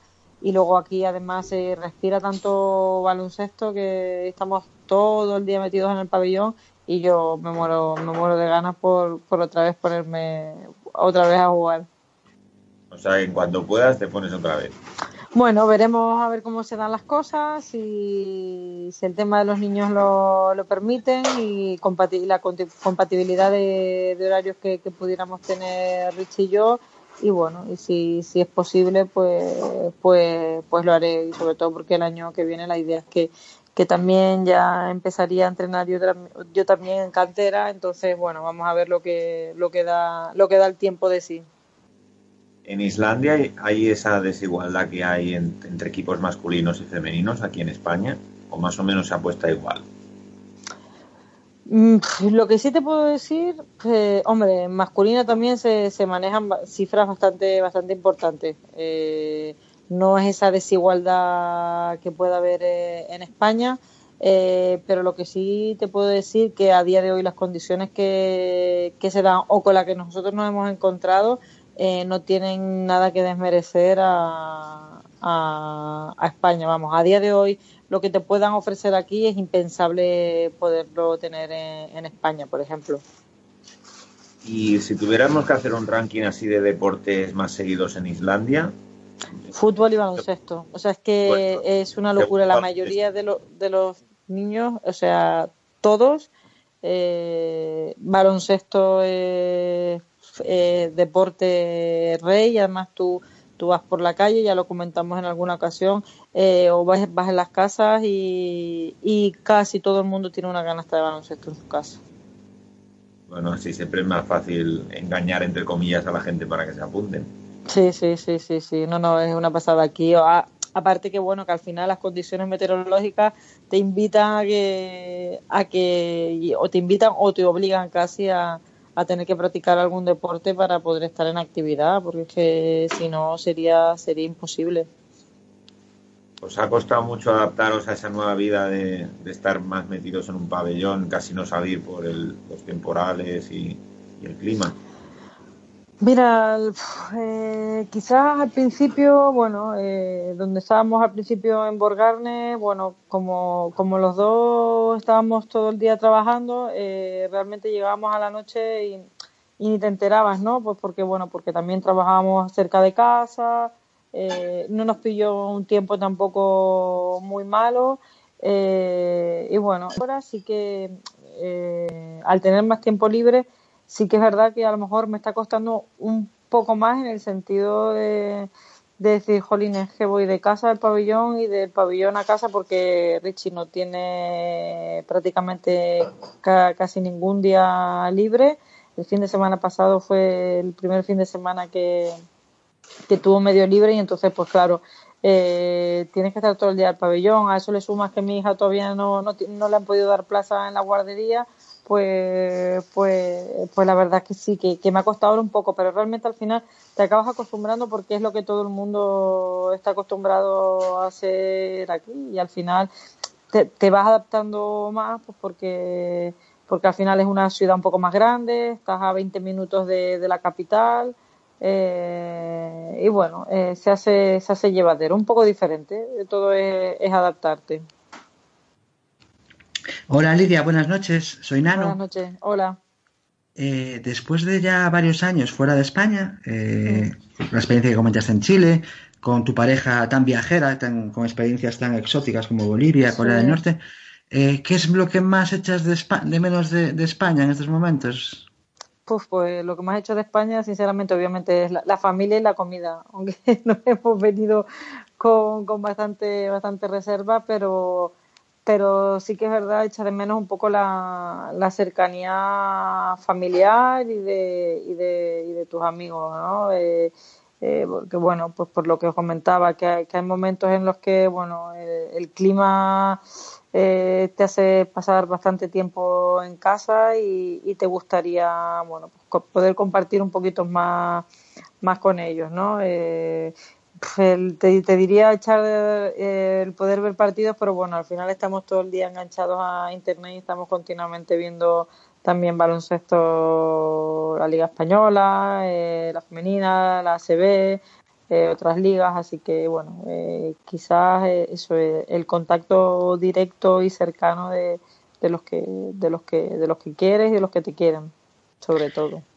Sí, te iba a comentar precisamente respecto a lo que es un seguimiento de la liga y demás, porque claro, eh, estaba viendo tu ficha en fe.es y empezaste, eres de mi quinta de, de edad y, y prácticamente todo lo que he visto de baloncesto siempre estabas tú jugando, eh, tanto ya fuera en Liga 1, Liga 2, con lo cual has jugado con multitud de jugadoras y tendrás, tendrás multitud de contactos, eh, jugadoras a las que seguir, etcétera, porque la verdad es que tienes una, una carrera profesional eh, digna de, de admirar en ese sentido. Eh, ¿Con qué jugadoras mm, te quedas en tu carrera deportiva? Ya sea en selección o alguna extranjera eh, o alguien, alguien con el que tal empatices eh, o, Sí, conectes hombre, en estos. Bueno, pasé bastante tiempo con, con la que es mi mejor amiga, que es Sandra Gallego. Eh, y, y bueno, yo guardo bastante, bastante buen recuerdo de, de- de mi etapa en, en el Sandra Gran Canaria, bueno, y luego la temporada vivida en, en Barcelona con, con Lluveras, que teníamos, bueno, la verdad es que creo que un súper equipazo y yo creo que una de las jugadoras con las que más me ha encantado jugar eh, era con Elena Torniquido, que era un- una maravilla eh, eh, jugar con, con ella. No sé, me gustaba más el baloncesto de antes, la verdad. Hola. Eh, ¿Sí? Hola, soy vieja Gloria. Sí, perdona, es que no sé, a veces sí se me escucha bien. Sí, sí, Mira, me hace especialmente ilusión tu entrevista porque yo estoy hablando desde Suecia. Entonces, eh, siento esta hermandad del frío. eh, Sí, sí, sí. Y nos has nombrado una cosa súper importante y yo creo que es el sol. Sí, Has dicho comida, el sol. Eh, yo te quería preguntar por el aforo del baloncesto femenino. ¿Tú crees que en Islandia hay más? Eh, depende de la cancha donde te vayas, eh, depende del momento de la temporada. Eh, te puedo poner ejemplo que hace ayer, por ejemplo, juega el equipo masculino de, de, aquí y el pabellón está lleno, están jugando playoff, eh, lleno la grada de arriba, llena la grada de abajo. Y hoy, bueno, pues ha jugado el equipo de, de las chicas y, bueno, ha sido eh, pues posiblemente la, mitad de, del aforo que teníamos ayer, ¿no? Pero sí que es verdad que se juega la Copa de Islandia y hay muchísima gente eh, y ahora en los playoffs, eh, bueno, pues los pabellones eh, también se, se llenan, ¿no? Eh, yo creo que a veces es un poco, yo creo que, que por rachas, ¿no? Eh, pero sí que te puedo decir que el baloncesto está bastante seguido. Eh, yo es que he alucinado de ir a algún partido aquí y ver la cantidad de, de niñas y de gente joven de que va a los partidos, que me llamó Sí. mucho la atención. En España no, no me parecía que fuera igual. No, es, eh, yo creo que es por, por lo que os comentaba, ¿no? Es un poco la, el tema de que, que el clima al final eh, les acaba obligando. Yo tuve la experiencia también de, de jugar en Suiza eh, y cuando estaba en Suiza también siempre había niños jugando, eh, súper identificada con, con, el equipo grande, eh, muchos niños practicando baloncesto y bueno, la sensación es, es distinta, ¿no? Aquí al final el, el baloncesto se acaba convirtiendo en, en un modo de vida. Eh, ya he visto que has estado por todo el mundo. ¿Acabar ahora mismo en Islandia es eh, porque os ha surgido la oferta o era un destino que os llamaba la atención? No, la verdad es que, surgió. eh, a, Richie le gustaba mucho también el tema de los países nórdicos. Yo le había también comentado que, que bueno, mi experiencia que había tenido en, en Suiza me había, me había encantado. eh, y surgió la, la posibilidad y, y bueno, y sobre todo porque era el, el único destino en- a día de hoy en el que nos podíamos mover la familia entera, ¿no? Que, que al final, bueno, pues también era importante porque llevábamos ya desde, desde que estuvimos en Chile, eh, yo estando embarazada, sola, él eh, después dando a luz y quedándome sola otra vez. Y bueno, y al final se hace un poco duro y bueno, y decidimos que, que mientras pudiéramos alargar o empezar a, a poder tener una vida común los cuatro juntos en la medida de lo posible, que los niños fueran pequeños y que eso nos lo permitiera, eh, bueno, pues lo intentaríamos, ¿no? Y así ha sido y hemos priorizado eso a, a lo mejor a, a que Richard pudiera tener eh, mejores opciones competitivas en otro, en otro sitio. ¿También Islandia te da más facilidades que España o no a la hora de, mm, pues, de con tus hijos? eh, Absolutamente. O sea, nosotros al principio cuando nos íbamos a mover a, a Borgarnes, eh, el hecho de decir que tenemos que teníamos dos niños y que necesitábamos esto y lo otro, al contrario, era todo facilidades. Nosotros nos hemos cambiado de ciudad eh, y todo lo que hemos necesitado para, para los niños nos, nos lo han facilitado y, y, obviamente y aunque tengas niños para ellos no es ningún problema el que tú el que tú quieras trabajar y el que te pongas a trabajar o sea para nada no, no tiene nada que ver a España en absoluto Eh, bueno, Lidia, te vamos a pedir, si eres tan amable, que, que se que pase a, Sí. a ser entrevistado. Ricardo. eh, por para- supuesto Así también podemos charlar un ratillo con, con él. La última vez que, que lo hacíamos, él estaba en Corea. eh, Ajá. recuerdo aquel momento. Y si eres tan amable, pues sí por supuesto un momentito Vale. Pues eso, eh, os comentaba que la última vez que, que hablamos con Ricardo estaba en Corea. eh, fue un poco foco de atención de todos los medios de comunicación. Y hoy pues eh, hablamos con él desde Islandia. Creo que ya nos escucha. Ricardo, muy buenas noches y ¿Qué bienvenido tal? a la Buenas de Locos. noches. Encantado hablar, encantado hablar con vosotros otra vez. Sí, creo que te hemos interrumpido hasta la cena. No, no, no te preocupes. Es que además hoy tenía un partido y, y, bueno, y ya la semana, hace 15 días no fue por ser la comunicación porque tenemos una avería en internet, digo, así que no puede fallar de ninguna manera. Y bueno, encantado. Como siempre digo, bueno, nos hace mucha ilusión a los que somos un poco emigrantes de, del deporte que os acordéis de nosotros y, y estamos encantados de vuestra llamada. Eh, ¿Te gustan los, los destinos exóticos? ¿eh? Chile, eh, Corea, ahora Islandia. ¿El siguiente paso dónde? Bueno, Bolivia, que se te ha dejado el camino. Noruega, Noruega. Bueno, la verdad es que yo en ese sentido sí que me considero un poco una persona muy afortunada pues por haber conocido prácticamente todo el mundo gracias al baloncesto, ¿no? Realmente muchas veces lo comento con Lidia que hay gente que se gasta fortunas de dinero para un poco pues, llevar el mundo, conocer el mundo que bueno pues que, que he podido conocer yo, pues gracias a, a profesionalmente dedicarme al baloncesto, así que bueno, pues son cosas que han ido surgiendo, la verdad es que nunca vas planificando tu futuro, porque la verdad es que bueno, las palabras estabilidad y tal profesional, bueno, pues no, no conjugan mucho y bueno, pues, pues he tenido la suerte de, de, de, poder conocer mucho mundo, lugares increíbles que jamás me habría imaginado, porque además, bueno, ya no solo las experiencias profesionales, sino las personales que te van quedando de cada lugar donde estás. Eh, yo siempre digo que una parte de tu corazón siempre se queda en el de tu cabeza, se queda en el lugar en que has estado, porque siempre dejas amigos, recuerdos y, y siempre acabas echando de menos, bueno, pues cosas, muchas cosas de los lugares donde estás, ¿no? Así que en ese sentido, bueno, pues, pues con el sacrificio que muchas veces supone estar lejos de tu casa, de amigos, de tu entorno, sí que nos sentimos afortunados, bueno, por las experiencias que te dan y, bueno, pues la madurez personal, profesional eh, y la riqueza que te da el conocer, bueno, pues prácticamente todo el mundo como hemos podido conocer estos últimos años. Em, me ha salido un poquito de guion. Eh, vi que, que, habías estado siguiendo eh, entrenamientos de la selección islandesa, el masculino en este caso, y que era impresionante, ¿no? Y, y, el gran trabajo que están realizando. Bueno, aquí este es un país que, que, que es, que es, es asombroso, que tienen 370.000 habitantes. Islandia es una población de, que puede ser un poco más que Burgos, ¿no? Eh, bueno, pues Islandia va a jugar el Mundial de Fútbol. Islandia es el país más pequeño de la historia del deporte que va a jugar un Mundial de Fútbol, ¿no? Eh, jugaron el pasado europeo de baloncesto de selecciones nacionales. Realmente, bueno, pues estamos hablando de un país que, que, que, bueno, pues muy, muy pequeño y que están compitiendo al máximo nivel en todos los deportes, ¿no? Lo que sí es cierto es que la cultura deportiva de aquí es asombrosa.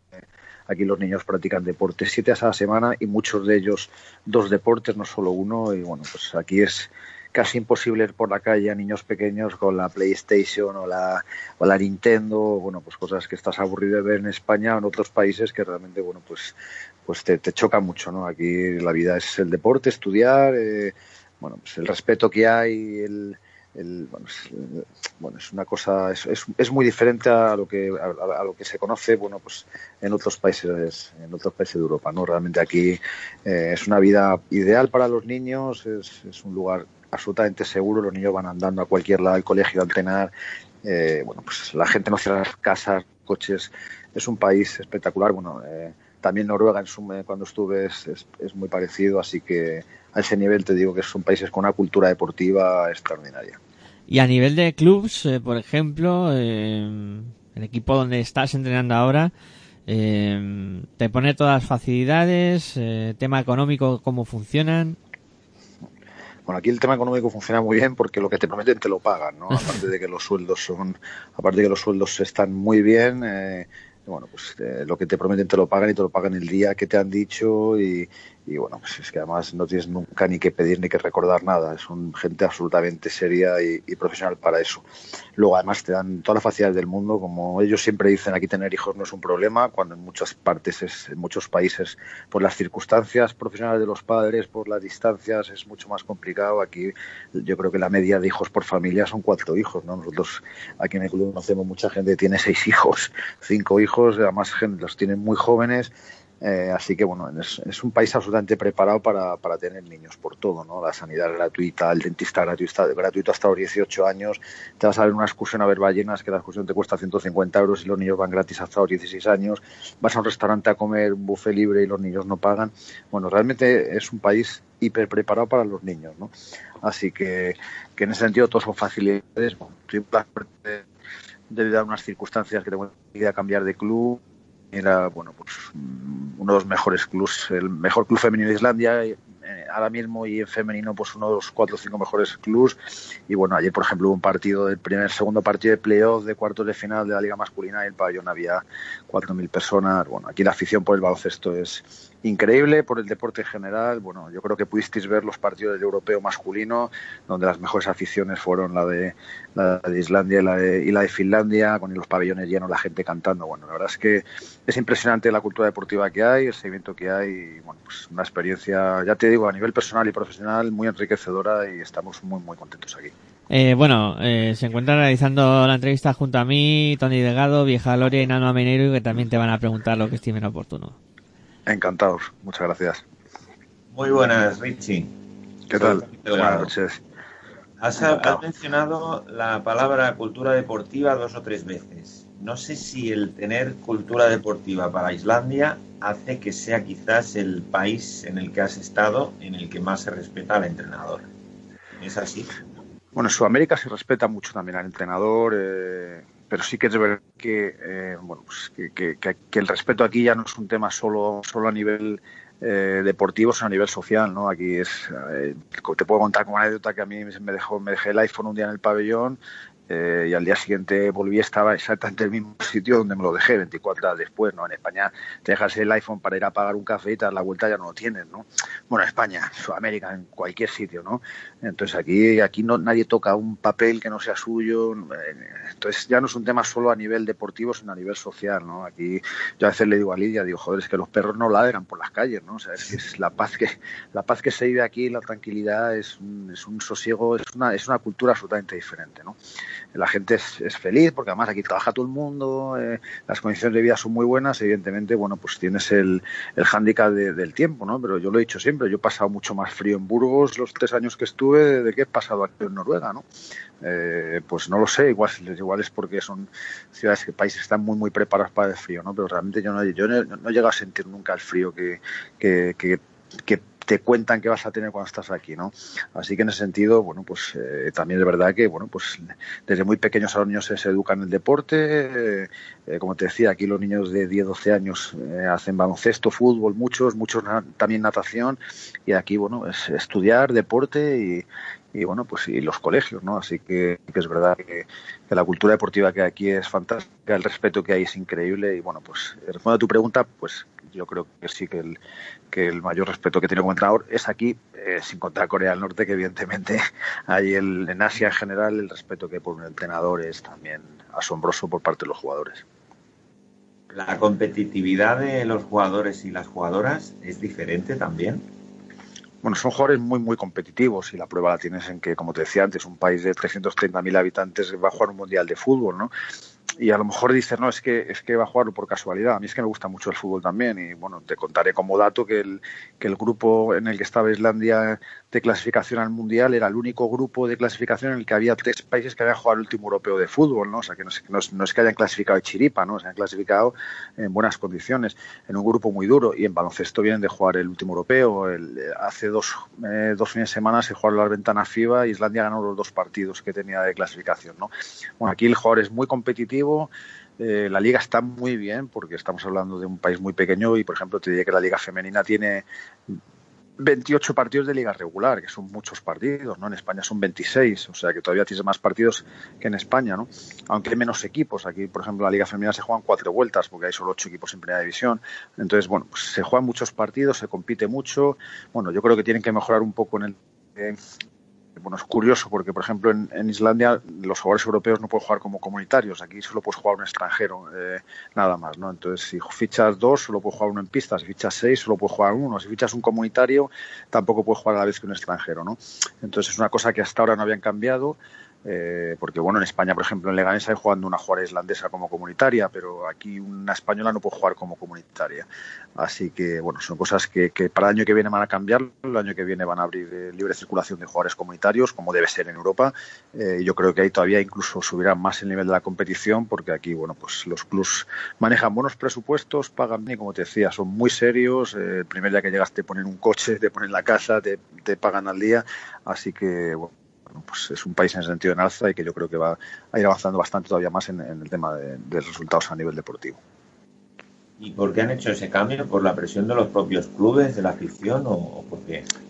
Bueno, yo creo que es un poco ir, contra natura, ¿no? Porque también es verdad que bueno, pues no es muy lógico que, las jugadoras islandesas puedan jugar en España o en cualquier país europeo como comunitarias y las españolas no pueden jugar aquí como comunitarias, eh, sino que ocupan plaza extranjera, ¿no? Entonces, bueno, yo creo que es un poco también, eh, pues aquí yo creo que son inteligentes, que saben que si fichas jugadoras comunitarias buenas, la liga va a subir de nivel, porque también es verdad que tampoco hay 500 jugadoras islandesas de máximo nivel como para que todos los equipos tengan plantillas de 12 muy competitivas, ¿no? Aparte que, bueno, pues eh, aquí los equipos que no son de Reykjavik o cercanos a Reykjavik tienen problemas para completar los equipos, para tener equipos más competitivos, pues porque bueno, pues son poblaciones muy pequeñas, quitando Reykjavik que son 150.000 habitantes y la ciudad donde estamos nosotros, que es Klefavik, que es la que está más cerca del aeropuerto, que son 15.000, el resto pues son ciudades de 2.000, 2.500, 3.000 habitantes, son ciudades muy pequeñas donde es complicado que puedas tener 10, 10 jugadores en plantilla para tener una plantilla competitiva, ¿no? Y al final los jugadores no solo crecen compitiendo en los partidos, sino compitiendo en el día a día de cada entrenamiento, ¿no? Entonces yo creo que es bueno, es una decisión que, que ha sido vos populi y todo el mundo de acuerdo y todo el mundo pidiéndola y el año que viene pues se abrirá como está en cualquier liga, liga europea en la que los jugadores europeos son de libre circulación siempre que cumplas con los cupos de jugadores nacionales que, que te exige la federación. Eh, buenas noches, soy Nano de- desde Vigo. ¿Qué tal? Buenas Eh, noches. Te llamo, te pregunto por la, por una experiencia anterior que, que has tenido y que no es, no es la de Corea, que puede ser un poco la más llamativa, sino que es la de Bolivia. Eh, yo estuve trabajando tres meses en Colombia, con lo cual, bueno, pues eh, conozco un poco cómo se mueven los sudamericanos en, en el tema deportivo, el, el fútbol, el fútbol europeo, es la, la pasión realmente, ¿no? Sí, sí, sí, sí, sí. Porque a la hora del mediodía ellos están viendo la Champions League y demás. ¿Y cómo viviste entonces allí en Bolivia en, un deporte no minoritario, pero un, que no es el deporte rey, el- la experiencia? Bueno, yo como bien dices, cuando llegué, por ejemplo, a Chile, te comento que, bueno, vienes de un país en donde el fútbol es eh, no va más como en España. Y cuando llegas a Chile te das cuenta que en Sudamérica se vive el fútbol mucho más de lo que se ve en España. Yo, yo por ejemplo, llegué un día y me decían las jugadoras, oye, hoy no se entrena, ¿no? Y digo, ¿por qué no se entrena? No es que juega la selección de fútbol. Digo, bueno, pero tú juegas al baloncesto, ¿no? Dicen, sí, siempre que cuando juegas la selección de fútbol el país se paraliza. Y es verdad, en Sudamérica cuando juegan las selecciones nacionales se paralizan los países, ¿no? Y eso me pasó primero en Chile luego en Bolivia.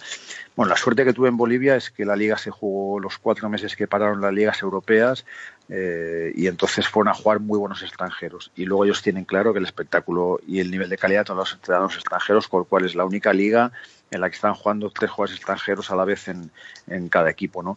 Eh, yo además, por ejemplo, tuve en Cochabamba a Anthony Young, que el, el, dos meses después ha sido el máximo anotador de la Liga de Argentina y este año la Liga de Uruguay, que son ligas de, de del máximo nivel en, en, en, el mundo, ¿no? Así que, bueno, pues fue una experiencia muy buena. Cochabamba es un lugar, eh, una ciudad muy bonita, le llama la ciudad eterna primavera. Eh, de hecho, este año los Juegos Suramericanos eh, se van a jugar en Cochabamba, que es una especie de Olimpiada de países de Suramérica, que ya la viví en Chile en el 2014, que jugamos la final con Argentina, pero perdimos la final nosotros. Y, y, bueno, pues una experiencia muy buena y además te digo que una afición extraordinaria para, para el baloncesto porque es cuando para el fútbol y bueno, muchos aficionados son comunes y bueno, me sorprendió eh, de forma increíble que había pabellones en Tarija de 8.000 personas, llenos hasta la bandera, nosotros en Cochabamba el pabellón era de 2.800 lleno, todos los partidos, todos los partidos, pabellones con muchísima gente. Y bueno, en ese sentido fue una experiencia muy, muy bonita. El gran problema de Sudamérica, que tú lo habrás vivido estando en Colombia, es bueno, es un problema di dirigencial que realmente bueno, falta bastante, bastante orden, pero a nivel a nivel de afición, a nivel de público es también muy muy muy, bonito y una experiencia, te digo, eh, inolvidable para mí. Cochabamba, la eterna primavera, copiado de Medellín, la ciudad de la eterna primavera, en el caso también, de Colombia. También, Mira, toda la razón. Te hago una consulta, una pregunta sobre, fíjate, estaba leyendo un, unos artículos, año 2012, Lidia en Huelva, en Conquero, consiguiendo Sí. la fase de ascenso a Liga Femenina 2, y tú en Burgos, eh, dirigiendo eh, al equipo allí en Burgos. Eh, Mil kilómetros de distancia, jugabas los viernes, eh, tal. Imagino ya que con dos mochilas, ahora como cargáis, ¿no? Llamados niño y niña, eh, pues ya no separaréis, ¿no? Entiendo. Siempre vuestra carrera de entrenadores va a ir, va a ir conjunta. Sí, bueno, sobre todo porque al final, bueno, pues, la experiencia de ser padre es una cosa única. La verdad es que hasta que no, no te imaginas lo que es, y bueno, pues como digo siempre, yo he sido entrenador, llevo 20 años entrenando, pero llevo siendo padre dos años y poco, ¿no? La, que eh, no quiero perder el, el- a mis hijos, no quiero perder a mis hijos verles crecer. eh, bueno, pues ya ahora mismo nuestra vida es estar el tiempo que podamos con ellos, estar juntos y, y bueno, como te decía Lidia antes, ¿no? Encontrar un lugar donde donde prioricemos el poder estar, el poder estar a gusto por encima de, bueno, incluso a lo mejor apetencias deportivas o mejores ofertas económicas eh, que puedas tener, bueno, pues eh, estando lejos, ¿no? Realmente, bueno, pues siempre tengo propuestas de Sudamérica de entrenar, eh, pero, pero bueno, pues Sudamérica quitando Santiago y Chile eh, con niños pequeños, bueno, pues es complicado por muchos motivos, ¿no? Entonces, eh, realmente eh, estar aquí es un lugar idóneo para los niños, como te decía, todos son facilidades, estar relativamente cerca de España, las comunicaciones son muy buenas, los vuelos baratos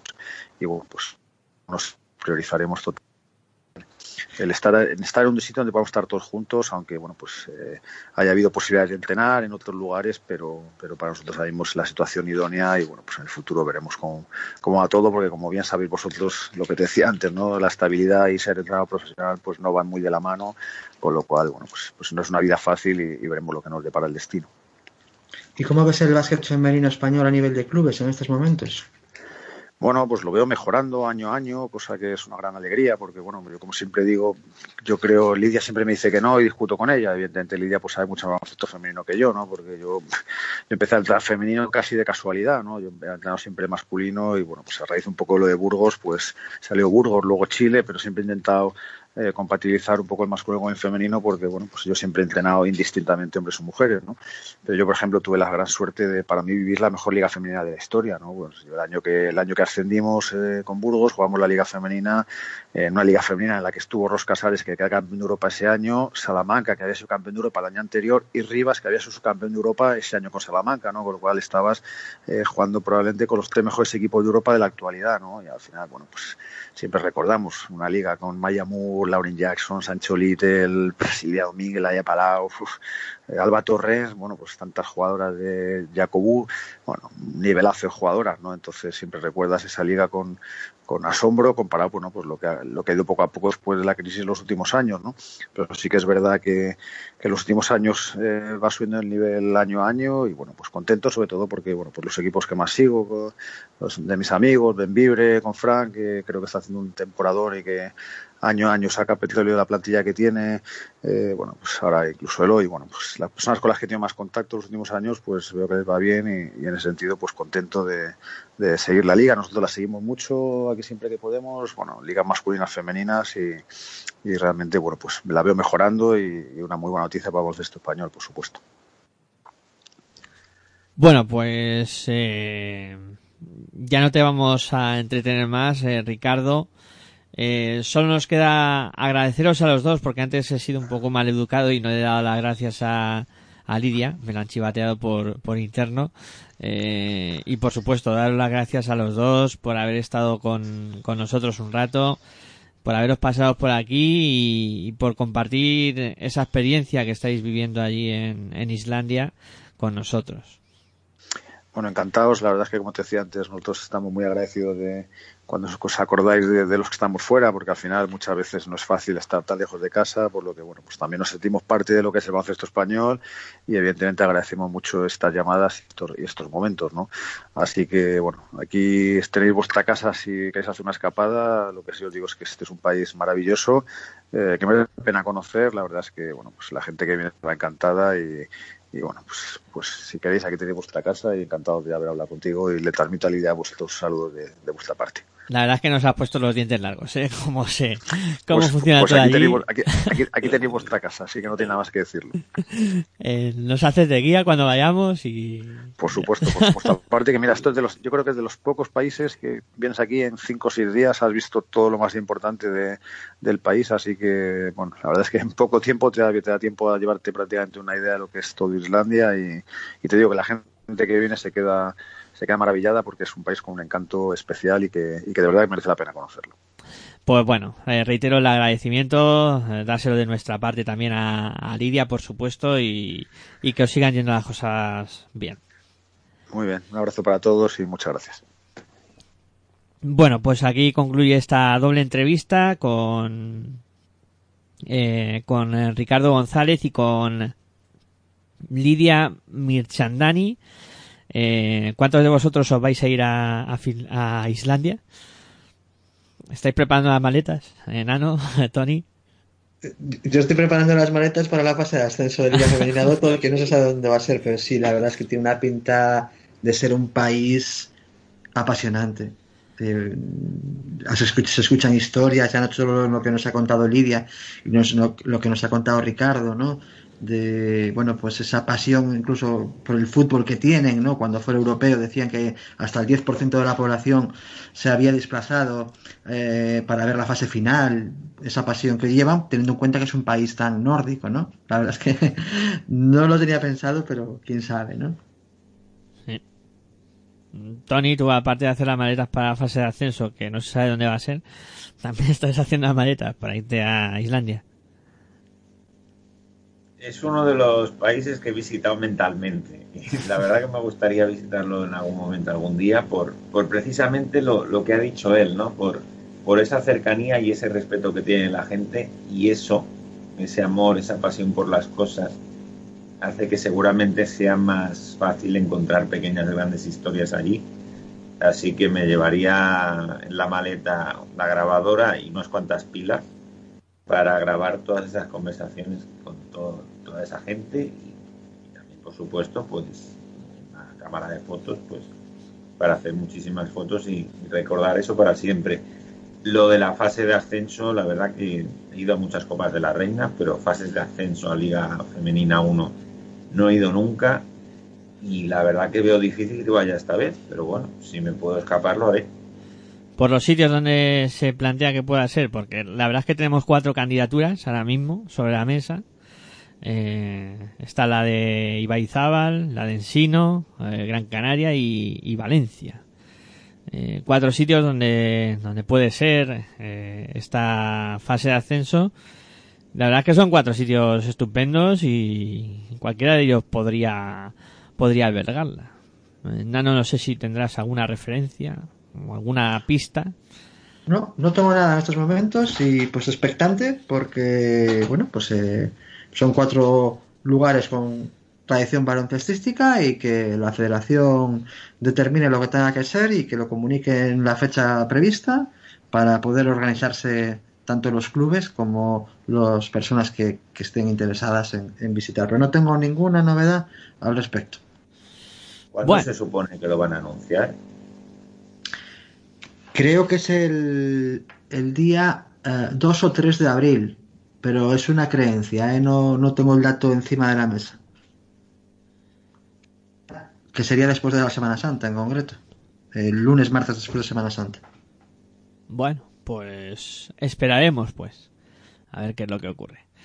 Eh, bueno, para cerrar el programa, vamos a repasar eh, la agenda que nos espera el fin de semana que viene, tanto en Liga Día como en Liga Femenina 2. Comenzamos por la Liga Día, donde eh, tendremos eh, partidos entre sábado y domingo. El domingo a las 6 de la tarde, seis y media, arrancará el Embutidos Pajaría y Benvibre contra Perfumerías Avenida. El eh, sábado a las 7 de la tarde, Manfilter contra Movistar Estudiantes. Sábado también a las 7 de la tarde, Quesos el Pastor contra Spar Citirife Girona. Eh, mismo horario eh, para el Snap Femení San Adrià contra Star Center Uniferrol. El mismo horario que es todo, hay que decirlo, horario unificado menos el partido entre Embutidos Pajariel y Perfumería Sanidad, que no hay nada en juego, pues el resto sí que se disputan en, en horario unificado. Había dicho el Snap Femini Sadria contra Star Center Uniferrol a las 7, también a las 7 Cádiz Laseu contra Lacturale Araski, esto el sábado todo, recuerden. Y para cerrar la jornada tendremos el Nissan Alcáceres eh, Extremadura contra lo Interne Guernica y el eh, último, el Campus eh, Femina 1 contra IDK Guipúzcoa. Recuerden todos los partidos el sábado a las 7 de la tarde, menos ese duelo entre embutidos Pajariel Benvibre contra Perfumerías Avenida, que se disputará el domingo a las seis y media. Eh, también hay que decir que Perfumerías Avenida mañana, bueno ya hoy, que ya hemos cambiado de día, que estamos a jueves, va a disputar el partido de, Eurocup, eh, la semifinal para intentar clasificarse a la final. Eh, bueno, eh, bonito que sea jornada unificada, evidentemente, chicos. eh, hay que buscar que, que haya emoción y que pues esté todo muy interesante. Sí, sobre todo esos partidos en los que hay algo en juego, ¿no? Eh, que hablamos de- del séptimo, del, perdón, del séptimo, de los clasificación de playoffs y demás. Pues estaremos atentos a ver qué, qué sucede. Bueno, y otro partido que no hay nada en juego, pero que tiene una pinta increíble, que es el Uniferrol contra Básquet Femení San Adrià. A ver, a ver qué espectáculo nos dan, pero el partido allí en, en Esteiro, la verdad que fue bastante chulo. Bueno, pues muy emocionante esta jornada seguro. Vamos a repasar ahora la Liga Femenina 2, eh, jornada 24, Grupo A. Eh, tendremos eh, partidos entre sábado y domingo. Eh, tendremos eh, el duelo entre, eh, para empezar, Lima Horta Barcelona contra Club Juventud Scores, eh, sábado a las 5 y 45 de la tarde. De- en el segundo encuentro lo disputarán el sábado a las 6 de la tarde Aña Rioja y se ve contra GDKO y Baizábal. También a las, el sábado a las seis y media Patatas y Jorusa contra Inmobiliaria Víctor Atuña Alba. A las eh, siete y media de la tarde el sábado arrancará el Club Baloncesto Axil contra Barcelona CBS.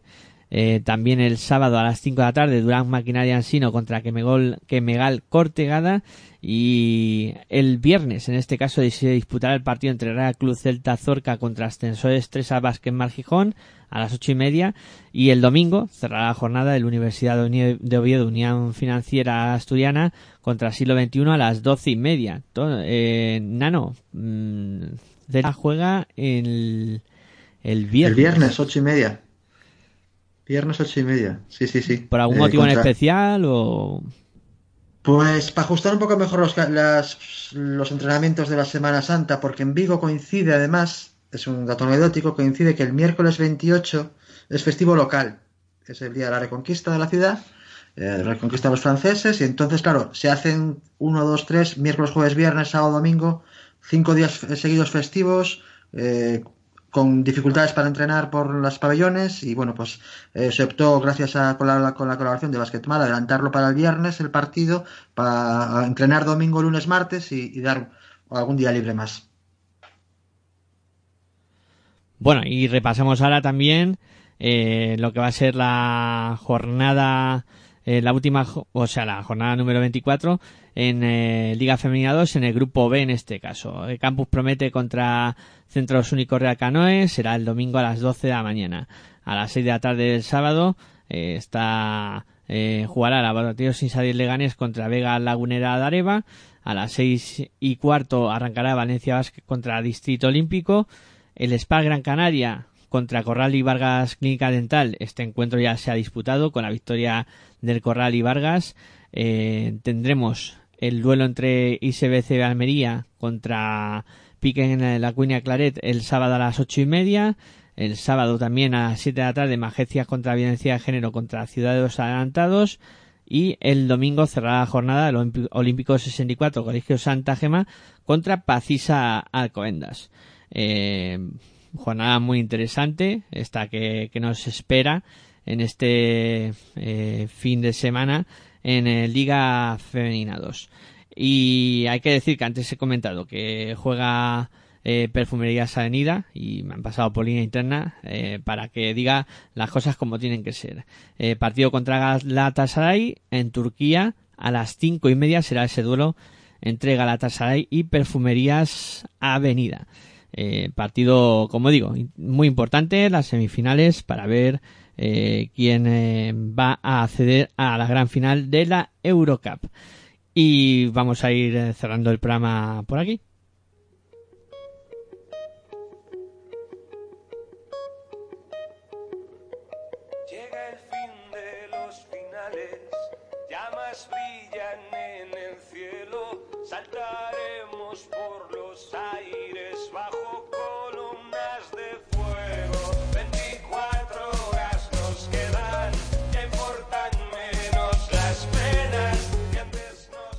Bueno, pues eh, vamos cerrando. Perdimos por el camino a Vieja Gloria, que ha debido de tener algún eh, problemilla y no ha podido estar en el final del programa con, con nosotros, o igual se ha ido a Islandia a hacer compañía a Ricardo y a, y a Lidia.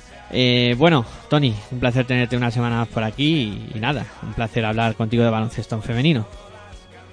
Igualmente, estoy muy de acuerdo contigo. Es un enorme placer estar con vosotros y aprovecho este momento para hacerte una pregunta. ¿Cómo se llama la canción que suena siempre en este momento?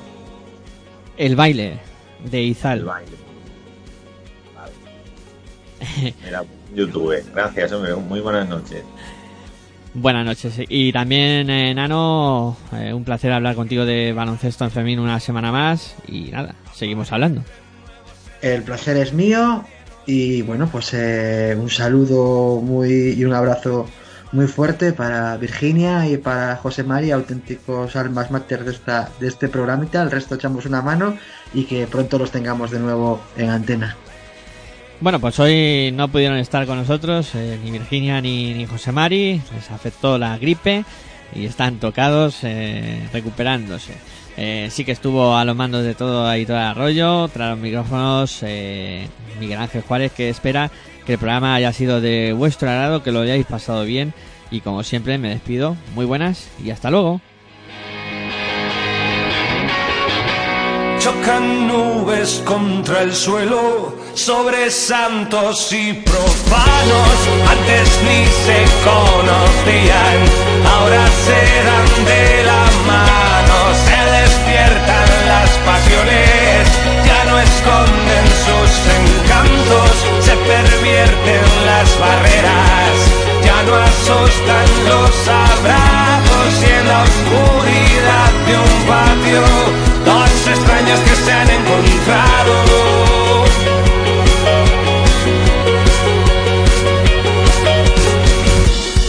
Si me lo pides por favor, estaré encantado.